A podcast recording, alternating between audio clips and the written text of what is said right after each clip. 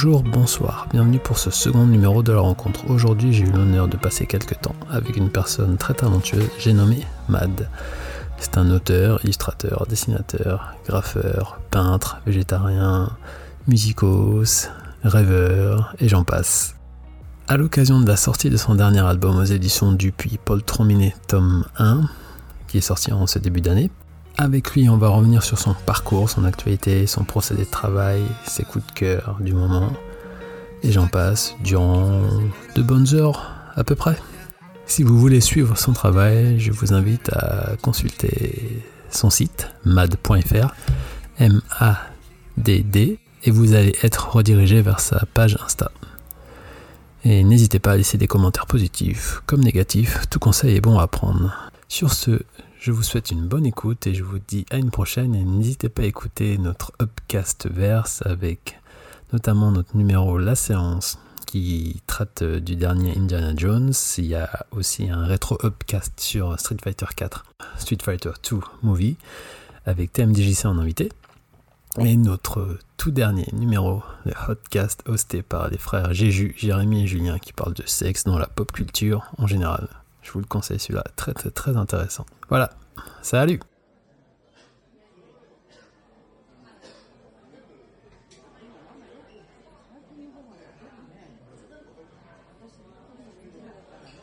Bonjour, bonsoir, bienvenue pour ce nouvel épisode de la rencontre. Aujourd'hui j'ai l'honneur d'avoir à distance une personne talentueuse. Le genre de personne qui peut tout dessiner, si si j'insiste, ou tout du moins qui donne cette impression quand on regarde ses œuvres. Un talent inné. Salut Mad ou Mahmoud, comment ça va? Je sais pas comment tu veux qu'on t'appelle durant cette interview. Ben, tu peux m'appeler Mad, hein, ce sera plus simple.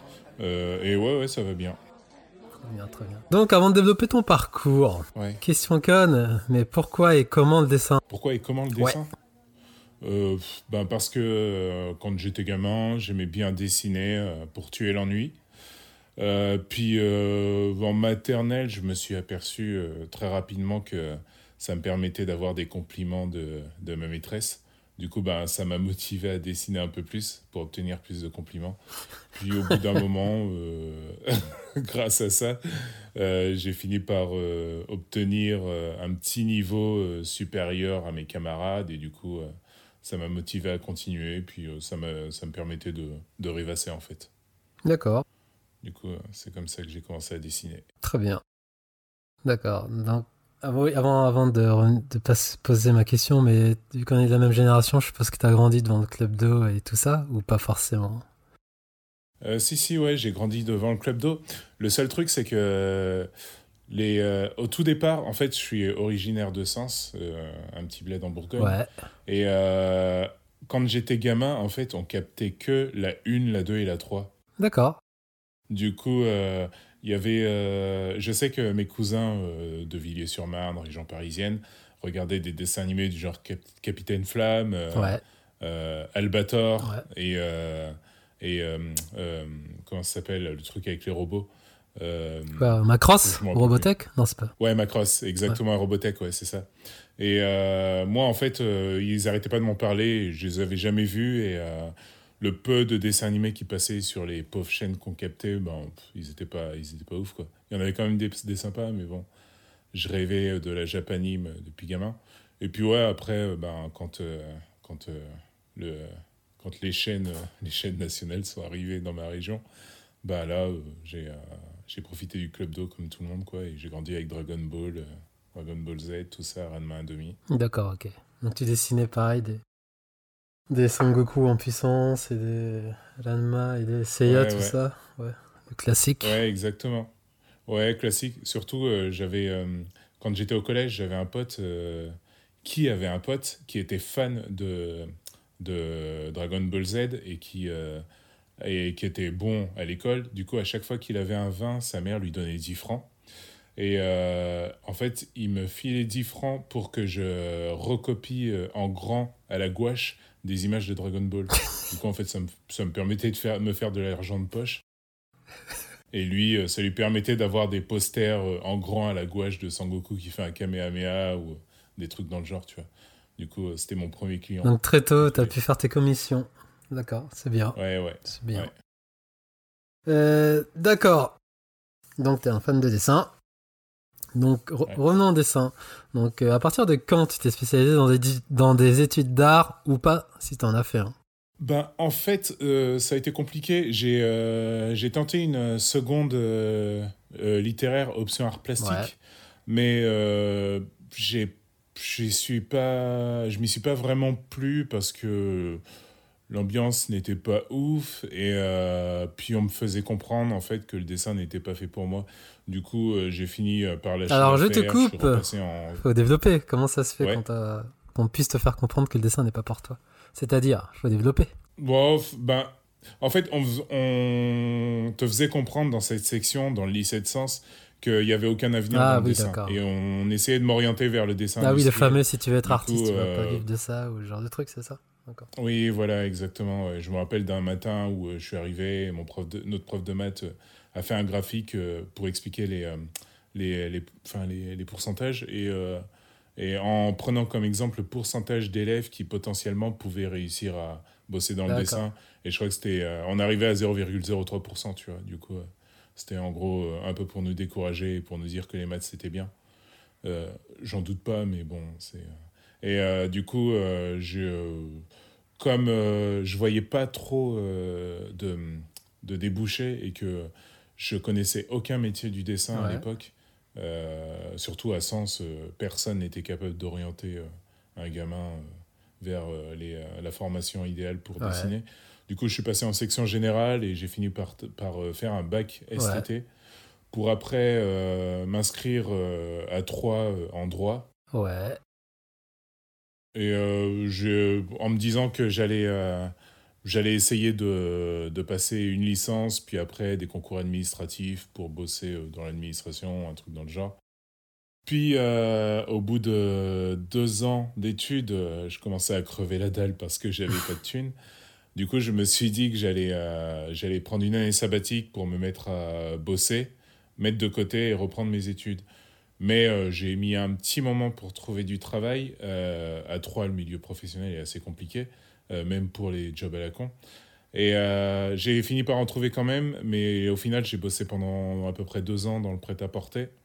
Et puis en fait, c'est par le biais d'une rencontre avec quelqu'un qui est venu bosser un été dans la boutique dans laquelle je bossais et qui, qui faisait des études de- d'art appliqué qui a vu que je qui, qui, enfin, qui m'a encouragé à redessiner parce que je lui disais que j'aimais bien dessiner et quand elle a vu que j'avais quand même un petit niveau elle a essayé de, elle m'a motivé pour reprendre le dessin du coup euh, j'ai J'ai démissionné deux questions. Donc tu faisais quoi dans le prêt-à-porter? Tu faisais de la vente ou c'était...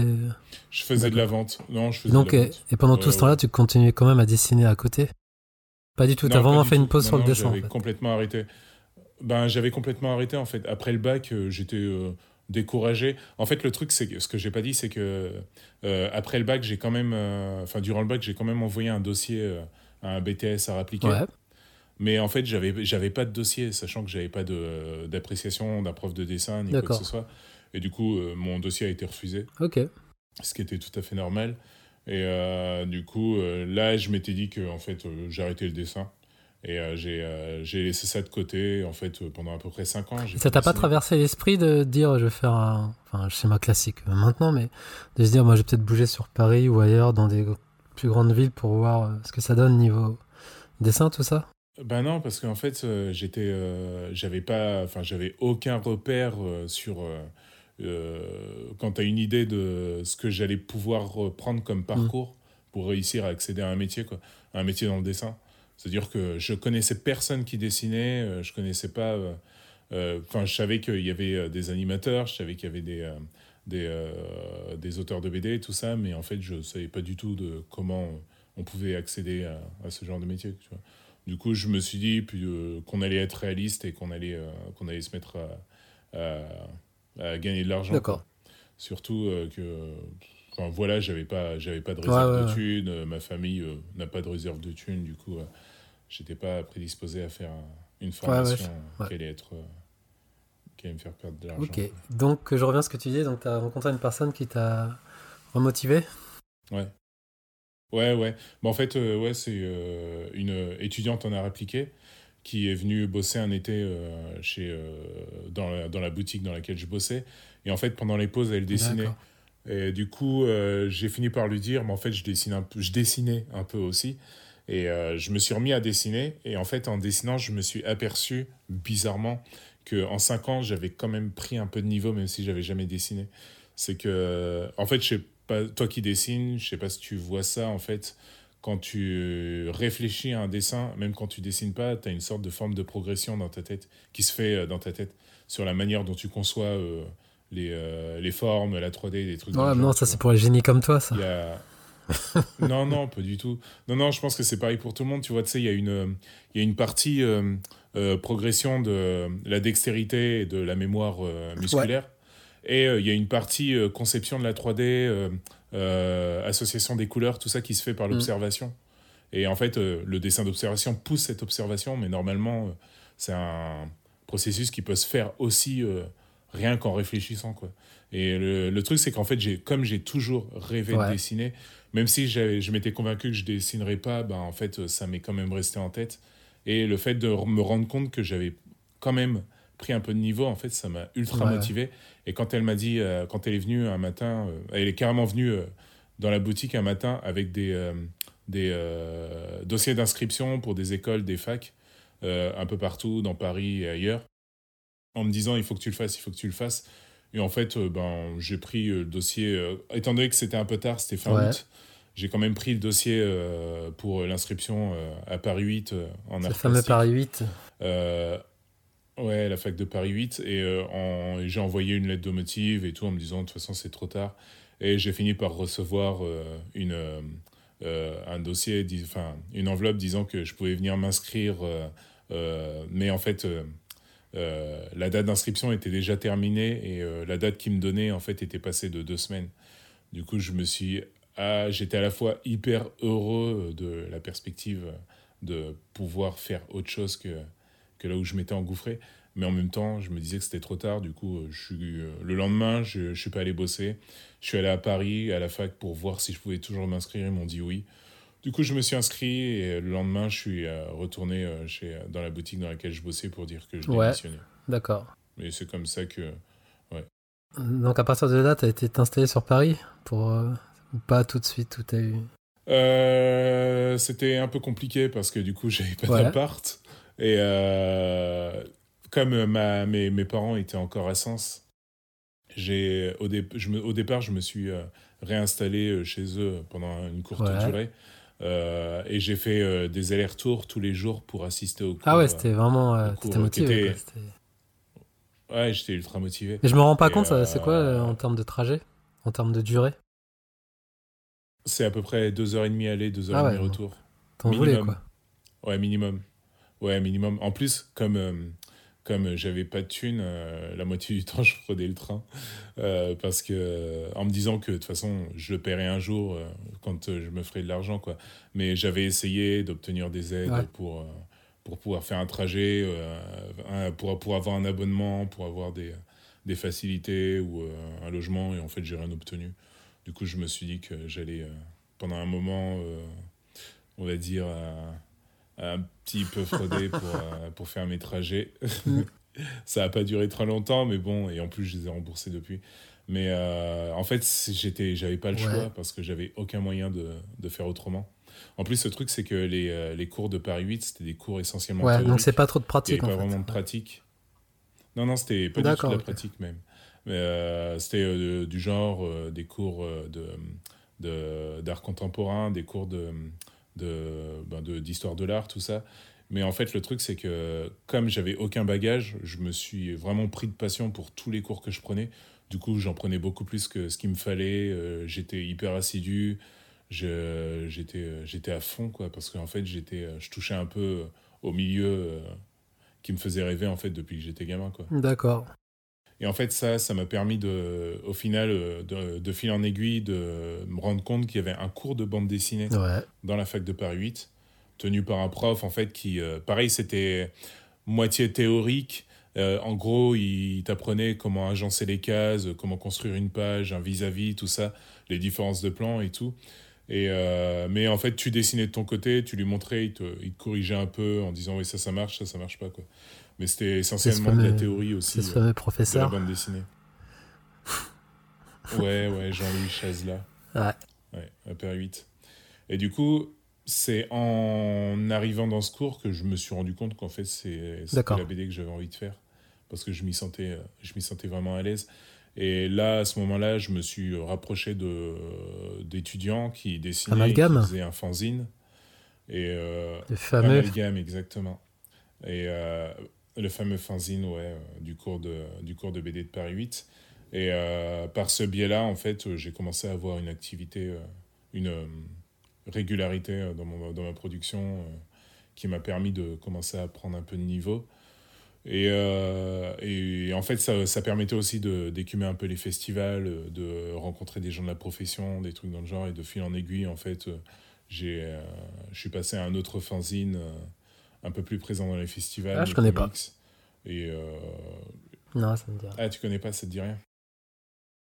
Ouais, ouais, je crois que je crois qu'il n'existe plus. Mais là, ça a été un petit peu vite. Ok, ok. Alors, juste, donc, donc, quand tu as fait à la fac de Paris 8, donc là, tu, tu m'as dit tu vivotais entre. Enfin, tu allais prendre tes cours à Paris, tu revenais chez toi, tu.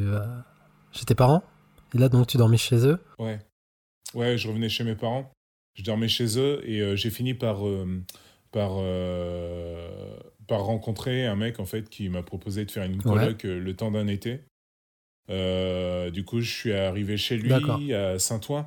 Le... Ah oui, non, non, non, non. Je, j'ai oublié une, j'ai oublié un moment. En fait, il y a eu un moment où j'ai eu un plan pour un appart à Plaisir Grignon, qui est pas à côté, mais c'est toujours mieux que Sens, quoi. C'est en train de banlieue, à peu près à 40 minutes de, de Montparnasse.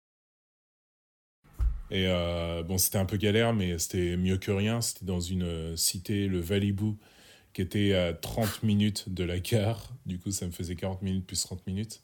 Mais bon, c'était euh, toujours mieux. Et euh, en fait, c'était euh, c'était quelqu'un qui était à l'étranger et qui voulait que quelqu'un surveille son appart. Et je payais un loyer de 100 euros, du coup, c'était parfait.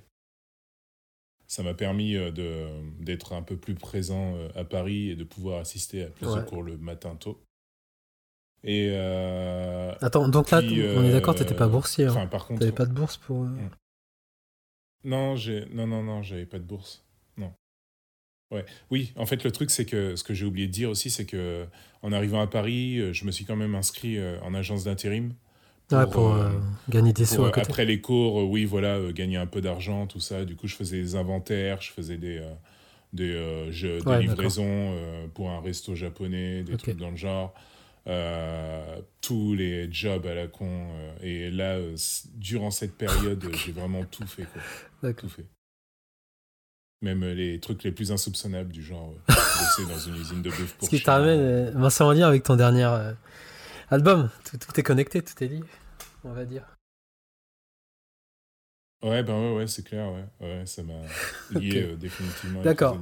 donc, ouais, donc pareil, oui, donc t'as fait la rencontre de ce fameux prof avec ses cours de BD. Donc, t'as as, dans. T'as fait des petites publications dans Amalgame? Oui, j'ai fait des petites publications dans Amalgame, ouais. J'en ai fait. Euh, j'ai participé à, à, trois numéros en tout. Euh, enfin, deux numéros et demi. Le dernier, ça s'est pas très bien terminé.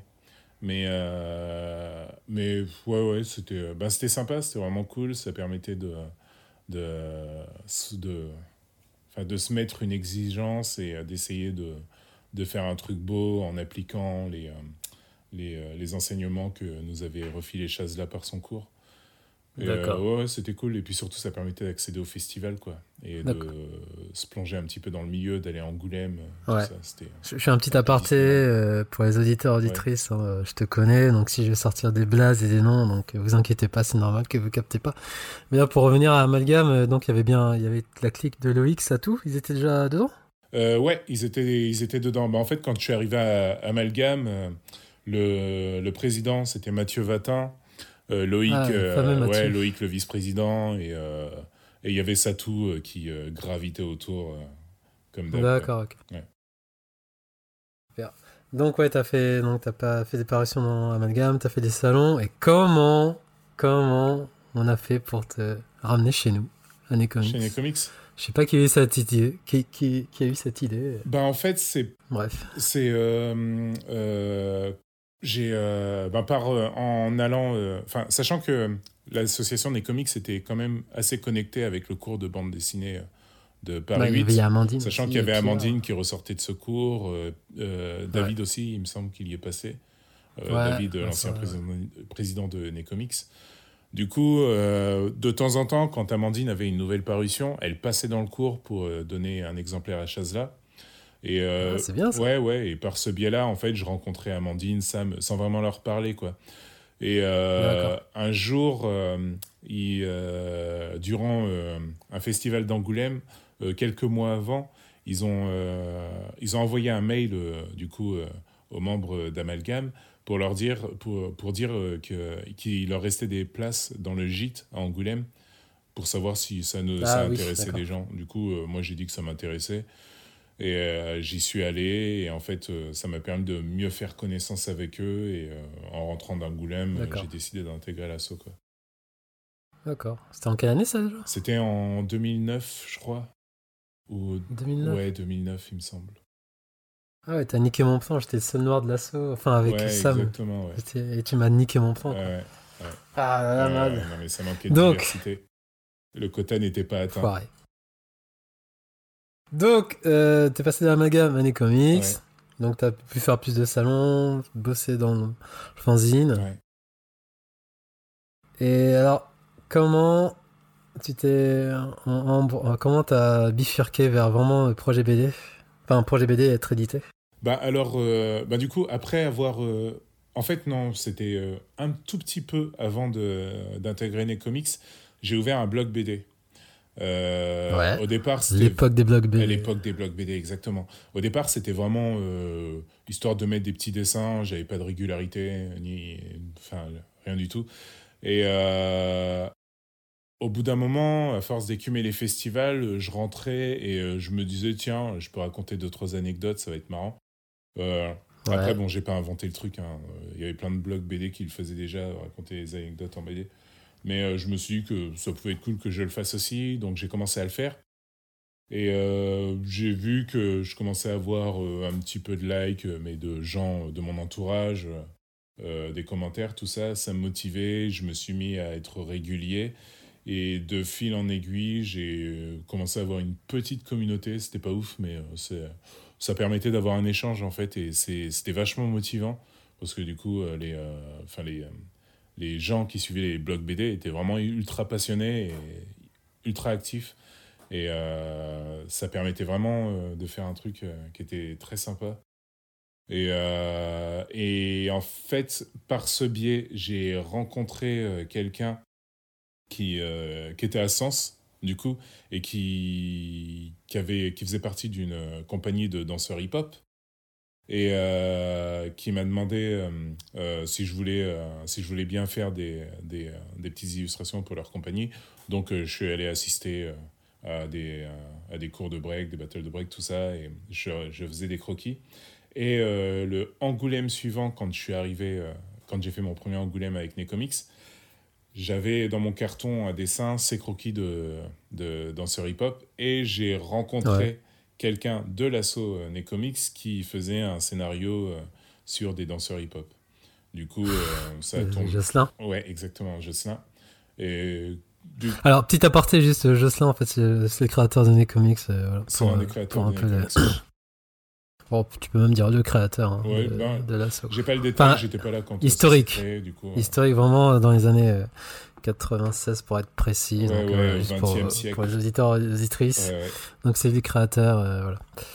Donc ouais, donc euh, tu as été en contact avec lui? Ouais, je me suis mis en contact avec lui. Euh, il a bien aimé mes dessins.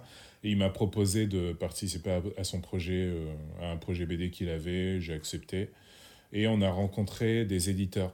Mais en fait, ce que j'ai pas dit, ce que j'ai oublié de dire, c'est que ces éditeurs, je les avais déjà rencontrés un an auparavant, en fait. Parce que quand, je, suis, quand je me suis dit que j'allais essayer d'arrêter de bosser en intérim, parce qu'en fait c'est hyper chronophage, et de, de mmh commencer à essayer de vivre du dessin, je savais pas trop où, vers quoi me tourner. Et en fait, au Salon du Livre de Paris, à Porte de Versailles, ils avaient inauguré les premiers speed booking. C'est-à-dire que tu arrivais et tu rencontrais des éditeurs. avais, enfin, on te filait un petit parcours avec des éditeurs et tu les rencontrais pendant cinq minutes. Ils te donnaient des avis via ton book. Du coup, j'ai, j'ai, je l'ai fait, j'ai participé et j'ai rencontré 12 bis comme ça ils m'ont vu, hmm. ils m'ont, enfin, le, les dessins leur a plu. Après, je savais pas si c'était vraiment honnête parce que il y avait, euh, c'est dans des circonstances particulières. Euh, quand j'attendais, en fait, euh, il s'est trouvé qu'il y avait les caméras d'M6 qui faisaient un reportage pour le 6 minutes. Et, et du coup, je pense que. Et la journaliste qui était là, en fait, était un peu en galère de sujet. Du coup, elle m'a demandé si elle pouvait me filmer pendant que je passais. J'étais stressé, ça a rajouté à mon stress, mais j'ai accepté parce que j'étais tétanisé. Et, euh, et du coup, en fait, euh, tout mon, tout mon, mon euh, tout, tout, mon entretien avec l'éditeur a été filmé. donc devant les caméras, ils m'ont dit ouais c'est super et tout. Ils étaient un peu dans l'exagération. Ils m'ont filé leur carte et tout. Euh, en sortant, je, je, pensais que ça passerait pas, que, parce qu'ils ont filmé toute la journée des gens et au final, je suis passé aux 6 minutes. Euh, mais bon, j'en ai pas. Le début de la starification pour toi. Ouais, tu parles.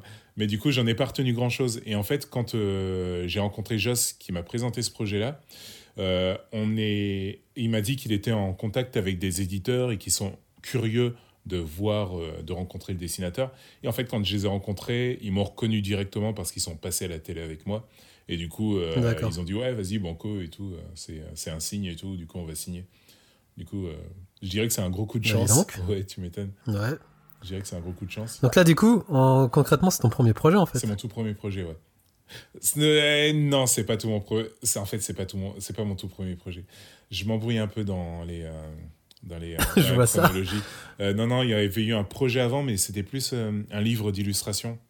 Quand je me suis inscrit à Paris 8, euh, j'étais. En fait, quand j'étais à 3 et que des fois je voyais des étudiants en art passer, tu vois, je voyais qu'ils avaient des gros cartons à dessin. Et en fait, ça me faisait kiffer. Je me, je me disais, putain, j'aimerais trop me trimballer avec un carton à dessin, alors que je suis pas dans le dessin. Et du coup, quand je me suis inscrit à Paris 8, la première chose que j'ai fait, c'est m'acheter un gros carton à dessin, juste pour me la raconter. Euh, c'était vraiment euh, mon, mon, Noël à moi, quoi. Et euh... t'as pas pris la guitare avec? Non, j'ai pas pris la guitare avec. Non, non. Pourtant, à Paris 8, ah euh, je serais passé crème avec. Mais, mais du coup, j'avais mon carton à dessin et je marchais dans la rue pour aller à la fac. Et là, il y a un mec qui m'appelle et tout, en me disant Ouais euh, en fait, enfin, le mec euh, était d'origine haïtienne et il faisait un livre qui euh, parlait des, des, des, immigrés de deuxième génération, en fait. Et du coup, il, m'a proposé de faire. de, il m'a demandé si je voulais faire une séance photo et parler de ma vie. Au départ, je lui ai dit non, puis il m'a dit que c'était rémunéré, donc j'ai dit oui. J'étais un l'air de ça m'étonne pas de toi, ouais, ça. Bah oui, écoute, j'ai j'ai, enfin, je bouffais des pierres à cette époque, quoi, du coup. Euh. et, euh, et, en fait, il m'a donné rendez-vous, et quand je suis allé au rendez-vous, je sortais euh, d'un cours de chazela, et du coup, mon carton à dessin était rempli de dessins. Donc j'arrive, et là, il, voit mon, il remarque pour la deuxième fois mon carton à dessin, il me fait Ouais, en fait, tu dessines Et je fais Ouais, ouais, et du coup, il regarde ce que je fais, et il me dit Ouais, en fait, en fait sa, sa demi-sœur était chorégraphe. Euh, une chorégraphe haïtienne qui, fait, qui faisait aussi des contes. Et en fait, elle était sur le projet d'un conte euh, pour enfants. Et elle cherchait un dessinateur. Donc, euh, il me l'a présenté. Et ça a matché. Et, du coup, j'ai fait des illustrations. J'ai fait l'illustration de couve et les illustrations à l'intérieur du bouquin. Et ça s'est pas très très bien passé parce que en fait l'éditeur avait euh, deux bras gauches et il a imprimé euh, les aperçus plutôt que d'imprimer les, les fichiers HD.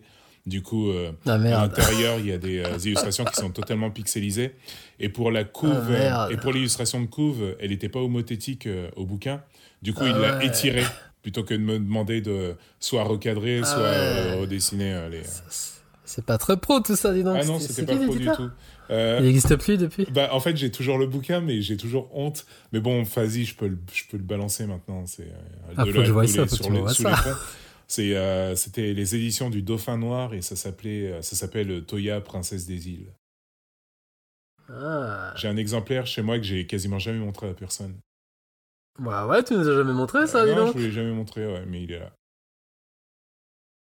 Euh, et du coup, donc là, t'étais. euh, Ah, je vois ça. Ah, il est toujours euh, dispo. Et euh, là, t'étais déjà en, en freelance. Pas en freelance, t'étais genre à la maison des artistes, tout ça ou Comment ça se passait au niveau du statut? Ben, J'étais v- payé au black. Non, non, non, je venais de. Comme c'était un éditeur, il pouvait pas me payer au black. Du coup, je venais de d'ouvrir mon compte à la maison des artistes. J'y comprenais encore rien, mais je venais de l'ouvrir quand même, quoi. Je m'étais mis en plus en auto Ouais. en, en auto-entrepreneur. Toi, entrepreneur Ouais. Donc c'est toi qui avais fait la coupe, c'est ça? C'est moi qui avais fait la couve aussi. J'avais fait au Tria. ouais, non, mais écoute. Putain, euh, euh, ils avaient un graphiste ou pas à l'époque Non, ils avaient pas de graphiste. C'est l'éditeur lui-même qui a décidé d'étirer l'illustration. Ah, Ouais, ouais, ouais, c'est Ah ouais. violent. Je sais pas si t'imagines. Tu sais, ta première parution, Ah, tu ça, tombes ouais. là-dessus et laisse Bon, en tomber. même temps, euh, je, je dis ça, mais c'est quand même part- c'est quand même un premier bouquin, c'est pas rien. Quoi. Ouais, ouais, bah oui, c'est un premier bouquin. Après, c'est quand même cool. donc, Ouais. Ok, c'est bien, super.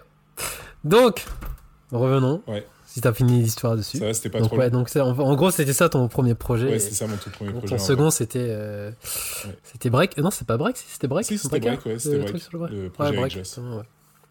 Ouais. Donc moi, c'est là que je t'ai, enfin, je t'ai connu. Si, si, si, que j'ai connu ton Ouais, ouais. dessin euh, concrètement. Je vois, c'est avec cet album. moi. Ouais, exact. Et donc, bah vas-y. Donc vous avez signé le truc et hop, ça, ça, ça s'est enchaîné pour le, Non. pour le développement de Break. Ouais, euh, enfin, ça s'est enchaîné. C'était un développement assez compliqué parce que euh, il y avait deux scénaristes et euh, c'était, euh, enfin, le déroule, le déroulé de de l'opération, c'est pas fait, euh, c'est pas fait euh, de manière assez fluide. Euh, les deux scénaristes avaient deux conceptions différentes du scénario, du coup, euh, ça avançait très lentement. Et euh, puis euh, le projet, ben, c'était quand même sympa de le faire, mais euh, mais euh, c'était T'étais pas très motivé en fait, au final? Ah, j'étais motivé, si, si, surtout, c'était Si, la si, première. BD. Mais c'est juste que le scénario a pris beaucoup de retard. Et euh, du coup, j'ai pas dessiné dans les meilleures conditions. Et puis, euh, il y a eu aussi euh, un peu de. de il n'y a pas eu une bonne communi- communication entre le coloriste et moi, en fait. Euh, Ah, c'était Andri à l'époque? Ouais, c'était Andri, ouais.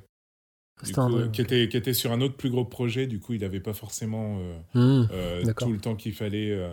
Et puis, comme en fait le retard s'accumulait, lui, il pouvait pas en fait vraiment ménager son temps pour Ouais. attendre le projet sans, sans. Enfin, il était obligé de bosser à côté, quoi. Donc, Au final, c'est toi qui as repris les couleurs ou c'est eux qui non, non, c'est lui qui a quand même fait les couleurs. Ouais. Il a quand même fait les couleurs. Mais, mais bon, comme tout s'est fait de manière ultra compressée, on n'a pas eu le loisir de faire des retours, euh, tout ça. Donc juste avant la sortie du bouquin, je voulais juste euh, revenir un peu dans l'élaboration du truc. Euh, Ouais. Là, t'étais en atelier ou tu bossais chez toi non, je euh, bossais chez pour, moi. pour ce non, premier bouquin.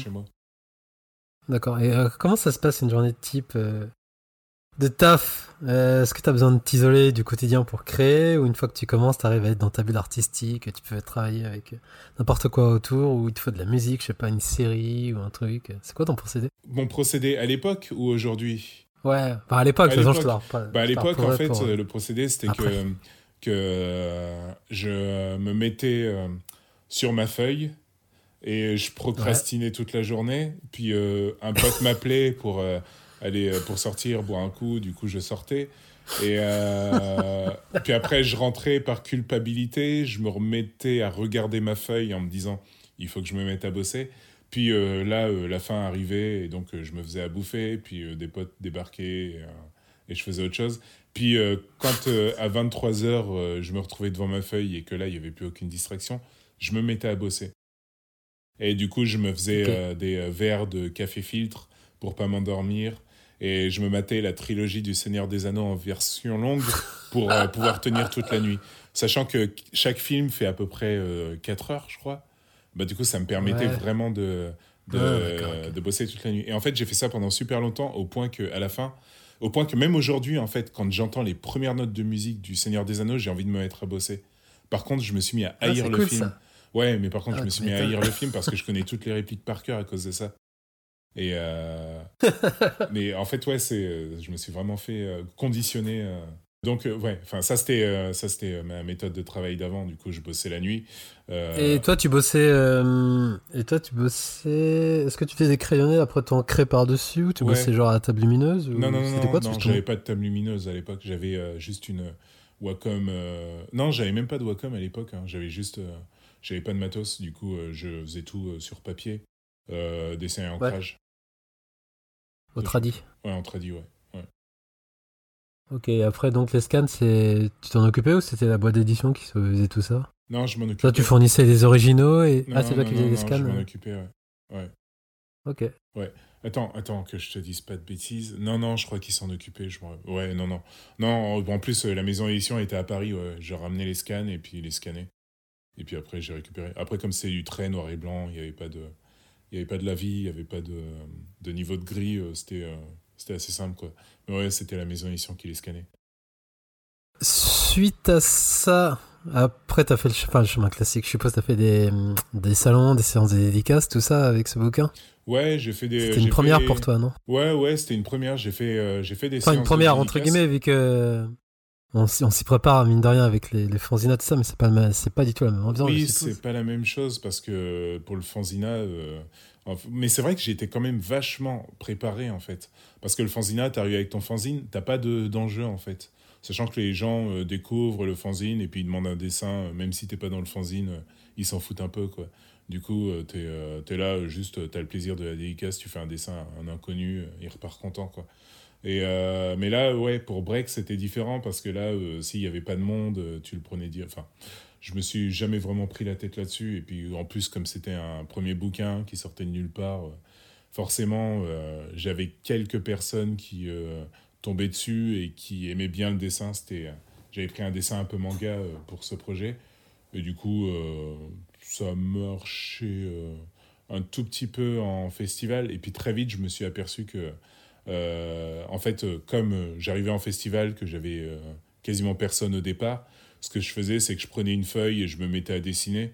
Et en fait, euh, en dessinant comme ça, ça attirait les regards. Et puis, euh, ça, quand euh, deux ou trois personnes comme ça dans la journée accrochaient à mes dessins, bah, ils décidaient d'acheter l'album.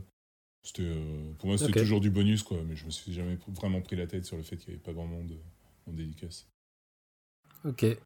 Donc, suite à ça, donc il y a un tome 2, mais t'as pas participé, si j'ai bien compris. si, si, le tome 2, c'est moi qui l'ai fait aussi. Ah si, c'est toi qui l'avais fait Ouais, c'est moi qui Il y a eu trois tomes alors? Non, non, il y a eu deux tomes seulement. Deux tomes Mais ah, je croyais qu'il avait dessiné André dans le deuxième alors. Ah, il faisait aussi non, non, non, non, il a, il a fait que la couleur dans le deuxième aussi. Et, Ah d'accord, je croyais qu'il avait repris le dessin. Ouais, ouais, non, non. Et le processus du deuxième tome était encore plus catastrophique que le premier. D'accord. Ah ouais, en fait, t'avais signé pour deux tomes j'avais, On avait signé pour trois tomes. Mais, euh, mais au, deuxième tome, en fait, la maison d'édition était en liquidation judiciaire. Hmm, d'accord. Euh, Et comment ça se passe Du coup, quand ils te remboursent, c'est quoi C'est ils te remboursent un avoir Ça se passe comment? Bah, Parce que c'est un avoir qui. Ouais, en fait, euh, ils me payaient en avance sur droit et en fait, ils m'ont toujours payé rubis sur l'ongle. En plus, enfin, pour le coup, euh, c'était mon tout premier projet BD et ben, c'était 12 bis et en fait, j'étais payé 300 euros la planche. Ce qui est un tarif plus que convenable pour un, projet, pour, pour un premier projet. Quoi. Et, ouais. Et du coup, euh, comme euh, ils me payaient euh, au moment où je rendais les planches, en fait, j'ai fait tout l'album, j'ai été payé. Mais comme ils étaient en liquidation judiciaire, ben, en fait, ils n'avaient plus la capacité pour pouvoir distribuer convenablement leur BD en librairie. Donc, il, a, il est apparu que dans 2-3 librairies, mais ça n'a pas été fou et les ventes ont frôlé le zéro absolu. D'accord. Ouais. Mais c'était pas grave parce que euh, comme le, le, la, conception de, de ce 2 était chaotique, le scénario était incompréhensible et, euh, du, et puis euh, comme j'avais encore moins de temps pour le dessiner, ben, le dessin est encore plus... Enfin, en fait, pourquoi, pourquoi ça, t'avais moins de temps? Non, en fait, c'est que j'ai ben parce que en fait comme le scénario tardait à venir qu'il était repoussé repoussé la deadline arrivait et en fait ça me laissait moins de temps pour dessiner D'accord, ok. Mais, euh, mais en fait, c'est même pas ça, parce qu'en fait, quand je faisais les dessins, j'étais persuadé d'avoir pris du niveau. Et maintenant, quand je, quand je regarde le tome 2, je me, suis je me dis qu'en fait, j'étais arrivé à un sorte de, de, de, de plafond ou que j'avais pas réussi à dépasser sur ce tome 2. Et il y a plein d'erreurs que j'arrive pas à voir. J'arrive beaucoup plus à regarder le tome 1 que le tome 2, quoi. Ah ouais, c'est marrant. Ouais. Mais entre le 1 et le 2, ça t'a pas commencé sur combien d'années, du coup, les, les parutions? Euh, C'était, euh, si je dis pas de bêtises, le tome 1, euh, c'était en 2010 et le tome 2 en 2011, je crois. Ou alors les deux dans la même année, je me rappelle plus du tout. Ah ouais, donc c'était pas trop, trop, trop espacé Non, c'était pas trop espacé, non. Non, non, parce qu'on a enchaîné direct. D'accord. Quand t'as fini le tome 2, t'as appris que c'était en liquidation Ouais, C'était un petit peu avant euh, C'est un petit peu avant que j'ai appris qu'ils étaient en difficulté financière. Et, euh, et euh, quand il est sorti, c'est peu de temps après qu'ils ont été en liquidation. Du coup, D'accord. Du coup, enfin voilà quoi. Il n'y a pas eu de tome 3, je savais très bien quoi. Et je me pose des questions. Est-ce que tu guettais les premières reviews Comment ça se passe pour, ton, pour ta première BD, genre dans les magazines spécialisés, les sites spécialisés, tout ça? Ou pas du tout Tu t'en fichais? Non, c'est pas que je m'en fichais, mais c'est qu'il n'y en avait pas quoi. Parce que c'était. c'était euh, enfin, c'était une petite parution. Le, alors, le premier tome, il me semble qu'il s'est quand même vendu à peu près à 3000 exemplaires, 3500, chose comme ça. Mais. Ah, euh, quand même pas mal. ouais, ce qui était sympa, mais euh, il n'y avait pas tant de revues que ça. Je sais pas, à l'époque, il y en avait beaucoup moins qu'aujourd'hui. Et puis surtout, j'ai pas pris, j'avais pas le réflexe en fait d'aller mater sur internet pour voir comment ça se passait. Et, et le tome 2, comme ça a été un peu confidentiel, là j'ai même pas, j'ai même pas essayé quoi. On m'a, j'ai eu des retours comme quoi euh, il y avait quasiment aucune vente quoi, mais ce qui était normal parce que parce que parce qu'il n'y avait pas de possibilité euh, qu'il y, ait des ventes. Donc le tome 2 ça se termine, apprends que c'est en liquidation. Ouais. Comment tu rebondis? Est-ce que es, du coup ça te démotive, t'es démoralisé? Ou tu te dis tout de suite ah, je vais faire autre chose, un autre projet? Comment ça se passe l'après? Ben, ouais, non, je suis pas du tout démoralisé parce qu'en fait euh, après le tome 2, euh, sachant qu'on devait, euh, qu'on devait voir avec euh, les scénaristes pour comment ça s'enchaînait, peut-être présenter à notre éditeur, au final, je les ai vus et je leur ai dit que je voulais arrêter de bosser avec eux. Parce qu'en fait, c'était pas, c'était pas totalement fluide comme manière de, de bosser. Et puis, je me suis dit que j'allais, j'allais essayer de prendre mon temps pour faire un projet personnel. Ce que j'ai jamais fait. Et pourquoi au final C'est juste une question de flemme ou eu d'autres opportunités C'est une question de timing. C'est une question de timing parce que entre temps, je me suis remis à, à reposter euh, plus régulièrement sur mon blog. Et euh, il y a eu. Euh, c'est le moment où il y a eu. il y avait un site blogbd.com qui recensait les, les, blogs, quelques blogs. Et en fait. le créateur de ce site m'a mis sur son blog, ça m'a attiré encore plus de personnes. Du coup, j'ai commencé à faire des notes euh, un peu plus longues euh, sur mon blog, puis à écrire euh, quelques projets, les entamer, mais surtout sur l'écriture en me disant que ça allait être des projets de très long terme, que j'avais pas forcément besoin de, de développer maintenant. Et puis je me suis un peu plus engagé aussi dans le fanzina en me disant que j'allais essayer de, de, voir si je peux faire des projets entre-temps. Et, et, du coup, j'ai, comme Amandine était chez Jungle, j'ai euh, durant un festival d'Angoulême, de, j'ai rencontré euh, les éditions de Jungle parce que je continue à faire du speed booking euh, à chaque fois que j'en avais l'occasion. Ouais. J'ai présenté mon book à Jungle et quelques mois après Angoulême, ils m'ont proposé un projet, un projet BD que j'ai fini par faire. Les Pourquoi en BD avec Philippe Vandel. Ah, le fameux. Vas-y, raconte On y arrive à cette histoire Je ne veux pas te dire de raconter toutes les anecdotes, c'est du privé. Non, mais non, non, oui, oui c'est du privé, je voilà. pas. mais euh, c'était, ouais, en gros, c'était euh, les euh, Philippe Vandel, qui est un mec qui présentait une chronique oui, les gens de notre génération, ils connaissent. Dans les hein. années 90, et qui présentait aussi le journal du Hard. était et est encore, je crois, sur France Info ou euh, je ne sais quelle, euh, je ne sais quelle chaîne de radio euh, du groupe Radio France. Et il présente une chronique qui s'appelle Les Pourquoi, où il raconte des anecdotes de culture mhm. générale de manière marrante, du genre pourquoi est-ce que les anges sont représentés avec des auréoles, ou pourquoi est-ce que les plaques d'égout sont rondes. Et, et, du coup, en fait, avec son éditeur Kero et les éditions Jungle, ils avaient pour projet de faire une bande dessinée, sachant qu'ils avaient déjà fait un premier livre d'illustration. Du coup, euh, ils m'ont proposé ce projet, j'ai passé des tests et, et du coup, j'ai été accepté. Et j'ai rencontré Philippe Vandel et son éditeur qui m'ont proposé, avant de faire la BD, de faire le tome 2 des Pourquoi en images, c'est-à-dire le livre illustré, quoi, avec sans illustration en noir et blanc. Du coup, j'ai commencé par faire ça. Ça s'est bien passé euh, pour Philippe Vandel. Pour moi, bon, j'avais un, Enfin, j'ai un très fort taux d'abnégation. J'étais un paillasson ah à l'époque, du coup, on pouvait me maltraiter et, et je disais merci en souriant. Euh, à ce point Ouais, ouais, grave. Ben, je voulais absolument bosser, quoi. Du coup, je me disais. Euh, non, non, je veux dire à ce point, pas toi, mais je veux dire le comportement. Euh, ouais, non, non, en fait. De Vandel. Ouais, non, non, c'est même pas forcément le comportement de Vandel, c'est surtout le, le, la situation qui faisait. si tu veux, c'est un mec de la télé, de la radio, je pense qu'il a l'habitude. Enfin, je pense qu'il a pas forcément l'habitude de, de, bosser avec un auteur de BD, du coup c'est pas la même chose que de bosser avec un scénariste lambda quoi. Du coup c'était un peu non c'est que c'est juste que c'était un peu euh, un rythme un peu compliqué et bizarre. Mais au final euh, ben si j'ai fait euh, les pourquoi en images puis deux tomes des pourquoi en BD c'est que ça s'est quand même bien passé quoi en vrai. Et, et c'était mieux rémunéré que je suppose que 12 bis? C'était rémunéré à peu près équivalent.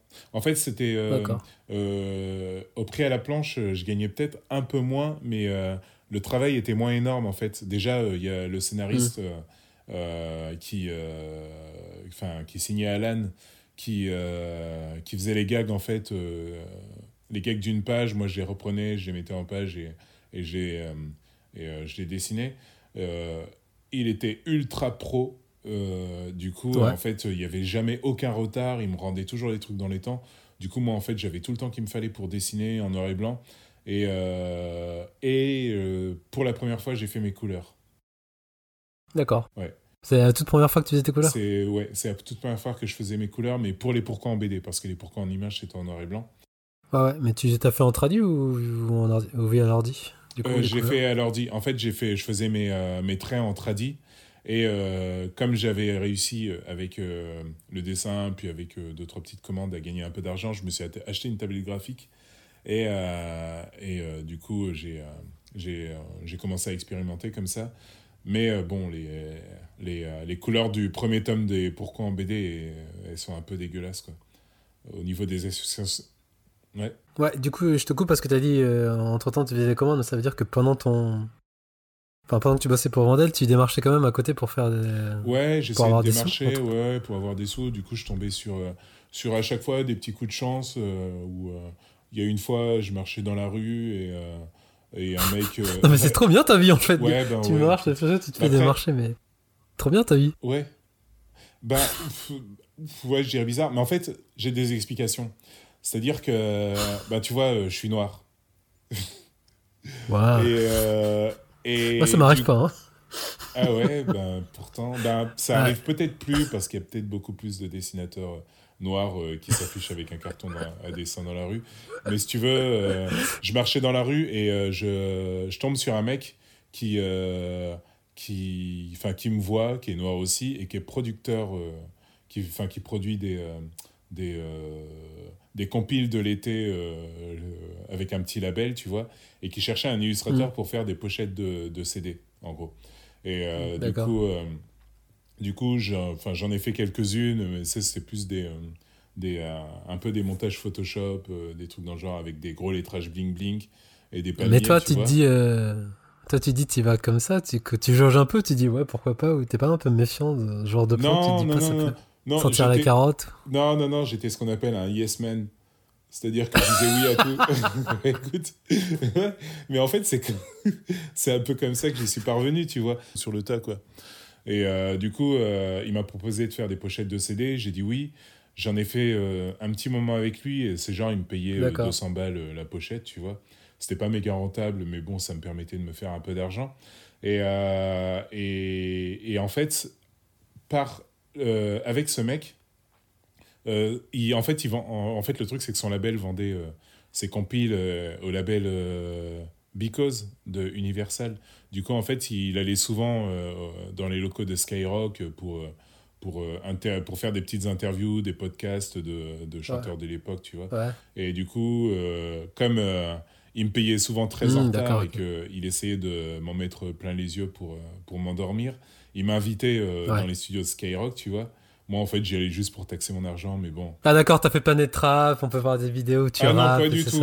J'ai apparu dans aucune, le dans aucune vidéo. J'ai juste vu des gens qui passaient et tout, et tu sais, souvent, euh, quand je disais, ouais, euh, au fait, tu m'as pas payé, il me fait, ah tiens, vas-y, je vais te présenter tel mec et tout, c'est un pote à WAM. Et du coup, il me présentait un chanteur, tu vois, dont j'avais absolument rien à foutre. Et, euh, et du coup, un jour, j'étais dans les locaux de Skyrock et je faisais des croquis en attendant euh, que le mec euh, vienne me dire pourquoi est-ce qu'il m'a toujours pas payé. Et, euh, et là, il y a un mec qui faisait, qui faisait un, vlog avec un mec de, je me rappelle plus quel groupe de rap, je me rappelle plus du tout. Et il me regarde dessiner et tout, et pareil, il était noir. En fait, si tu veux, dans ce genre de milieu, tu vois, quand il voit qu'un un mec bosse dans le dessin et qu'il est noir, tu vois, il se plutôt, ils se disent plutôt que de faire bosser un mec qu'ils vont pas connaître, mieux vaut euh, faire bosser un frère, entre guillemets, tu vois. C'est euh, c'est euh, un petit aspect communautariste qui est pas vraiment justifié, mais qui me, pour le coup, j'en ai profité à l'époque, quoi, parce que ça m'a permis de bosser. C'est vrai que je te rejoins parce que j'avais petite anecdote quand j'avais été voir ah, le film de Katsuhiro Otomo, c'était Steamboy, ouais. Ah oui, Steamboy, ouais. Ouais, Steamboy. À l'époque, j'étais au ciné et c'est comme ça que je, je m'étais fait approcher par un groupe de rap. Ouais, voilà. Pour faire des pochettes aussi d'albums. Voilà, c'est ça. Il, doit, euh, il, voit un noir avec un carton à dessin, il regarde très rapidement les dessins, mais il se dit je veux bosser avec lui. Et du coup, ce mec, euh, ce mec euh, des locaux de Skyrock était en train de faire un clip pour un rappeur, et en fait, il vient me voir, il me fait ouais, ça dit de faire un dessin animé pour euh, mon clip. Et j'ai dit ouais, mais par contre, je sais pas faire de l'animation. Il m'a fait ah, t'inquiète, c'est pas grave et tout, euh, tu vas apprendre sur le tas et tout. Et à l'époque, à l'époque, il y avait, tu sais, c'était des animations flash. Euh, enfin, il y avait l'émergence des animations par flash, tu vois. et du coup, il m'a obtenu une licence de flash et tout. Il m'a filé, vas-y, fais l'animation par flash. Je connaissais pas du tout. Du coup, j'ai testé deux, trois trucs. Puis il m'a fait rencontrer des personnes qui m'ont expliqué ce que c'était qu'une interpolation de mouvement. Du coup, j'ai fait, j'ai commencé à faire une, une, animation euh, par flash comme ça. Mais en fait, c'était l'enfer parce que le mec avait, si tu veux, euh, déjà, je savais pas du tout comment bosser dans, dans l'anime. Je savais pas qu'il fallait faire une animatique, des trucs dans le genre, tu vois. Du coup, j'y allais euh, image mhm. par image, quoi, en commençant du début. Et j'arrivais quand même à faire des séquences, tu vois. Et j'allais dans ses locaux, je lui montrais, il me disait Ah, c'est génial et tout. Ah, ça, me, ça, ça me donne une idée et tout. Faudrait que tu rajoutes un mec dans le fond qui passe sur un dromadaire avec un ghetto blaster et euh, qui danse en même temps. Et euh, et t'as des trois femmes girafes qui passent et tout et qui bougent leur tête en marchant, tu vois. Et du coup, euh, c'était mais catastrophique. Et, et en gros, c'était censé durer. en fait, j'avais aucune idée, aucune idée du temps qu'il fallait pour faire une animation comme j'y connaissais vraiment absolument rien. Et ça a fini par commencer à durer des mois. Et il me payait un petit peu euh, au lance-pierre, pareil. Et au bout d'un moment, euh, il m'a appris qu'en fait, euh, il avait plus du tout de budget pour continuer le clip. Du coup, c'est un peu tombé à l'eau. Mais bon.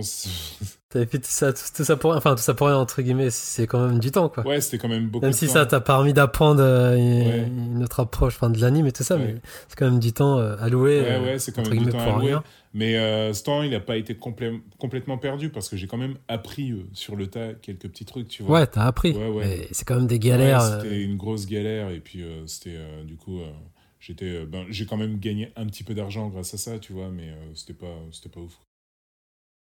Et donc ça, t'as as fait ça pendant que t'étais en train de faire les albums de Vandal, alors c'est Non, ça c'était, ça c'était avant. Ça c'était bien avant. Ah, c'était avant. Ça c'était bien avant. C'était bien avant, d'accord.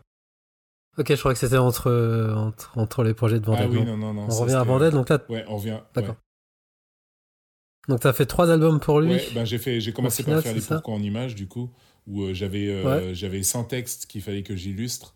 Et euh, en fait, là, enfin, je reviens pour sur la raison pour laquelle je disais que c'était galère au départ, c'est que en fait, si tu veux, les, le premier tome, il l'avait fait avec une illustratrice qui faisait des dessins un peu style dessin de presse, tu vois. Du coup, c'était euh, des trucs très très simples. Donc, quand on m'a proposé de faire les, les 100 illustrations pour le tome 2, l'éditeur m'a appelé pour me dire Ouais, tu veux combien? Et il fallait que je donne la somme au téléphone, j'y avais pas réfléchi. Du coup, je me suis dit, sans illustration, ça va me prendre quoi Trois semaines? Du coup, je, vais, je vais demander 2000 euros. Il a accepté trop rapidement. Du coup, je me suis dit que c'était qu'il y avait anguille sous roche. Et au final, ça a mis, ça, ça a pris deux mois en fait. Parce qu'en fait, le truc, c'est que quand, quand je suis arrivé avec le premier test, ben, ils se sont aperçus que on pouvait peut-être faire mieux que du dessin de presse. Du coup, euh, euh, du dessin de presse, on est passé euh, à la ville de Venise en plongée avec au loin l'île de Murano qui est en train de brûler. des trucs dans le genre, tu vois, ou une scène de bataille avec je sais pas combien de chevaux et je sais pas combien de. Ah ouais. Du coup, ben, ça a pris beaucoup plus de temps que prévu et au final, c'était pas rentable. Mais bon, j'ai quand même, à un moment, je suis allé voir l'éditeur Kero, j'ai demandé un, rendez-vous et j'aurais dit, ben, en fait, je, enfin, j'aurais dit que j'avais pas idée en fait du travail que ça allait amener et que quand j'ai demandé 2000 euros, en fait, c'était pour. Euh, pour euh, enfin, c'était pas, c'était pas réaliste.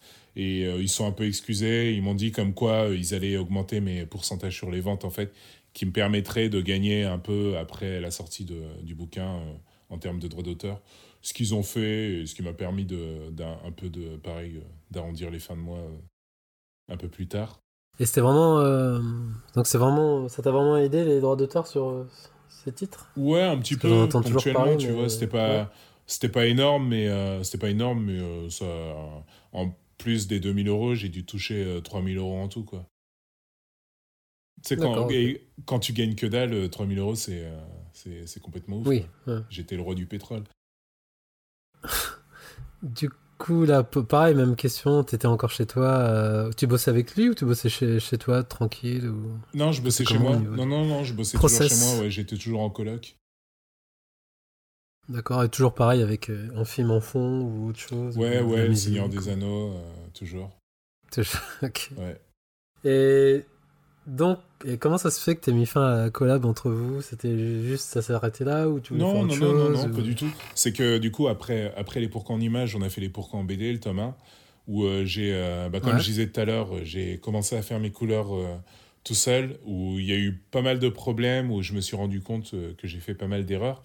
Mais à la fin du tome, j'ai un peu analysé pour savoir en fait pourquoi est-ce qu'il y avait des erreurs.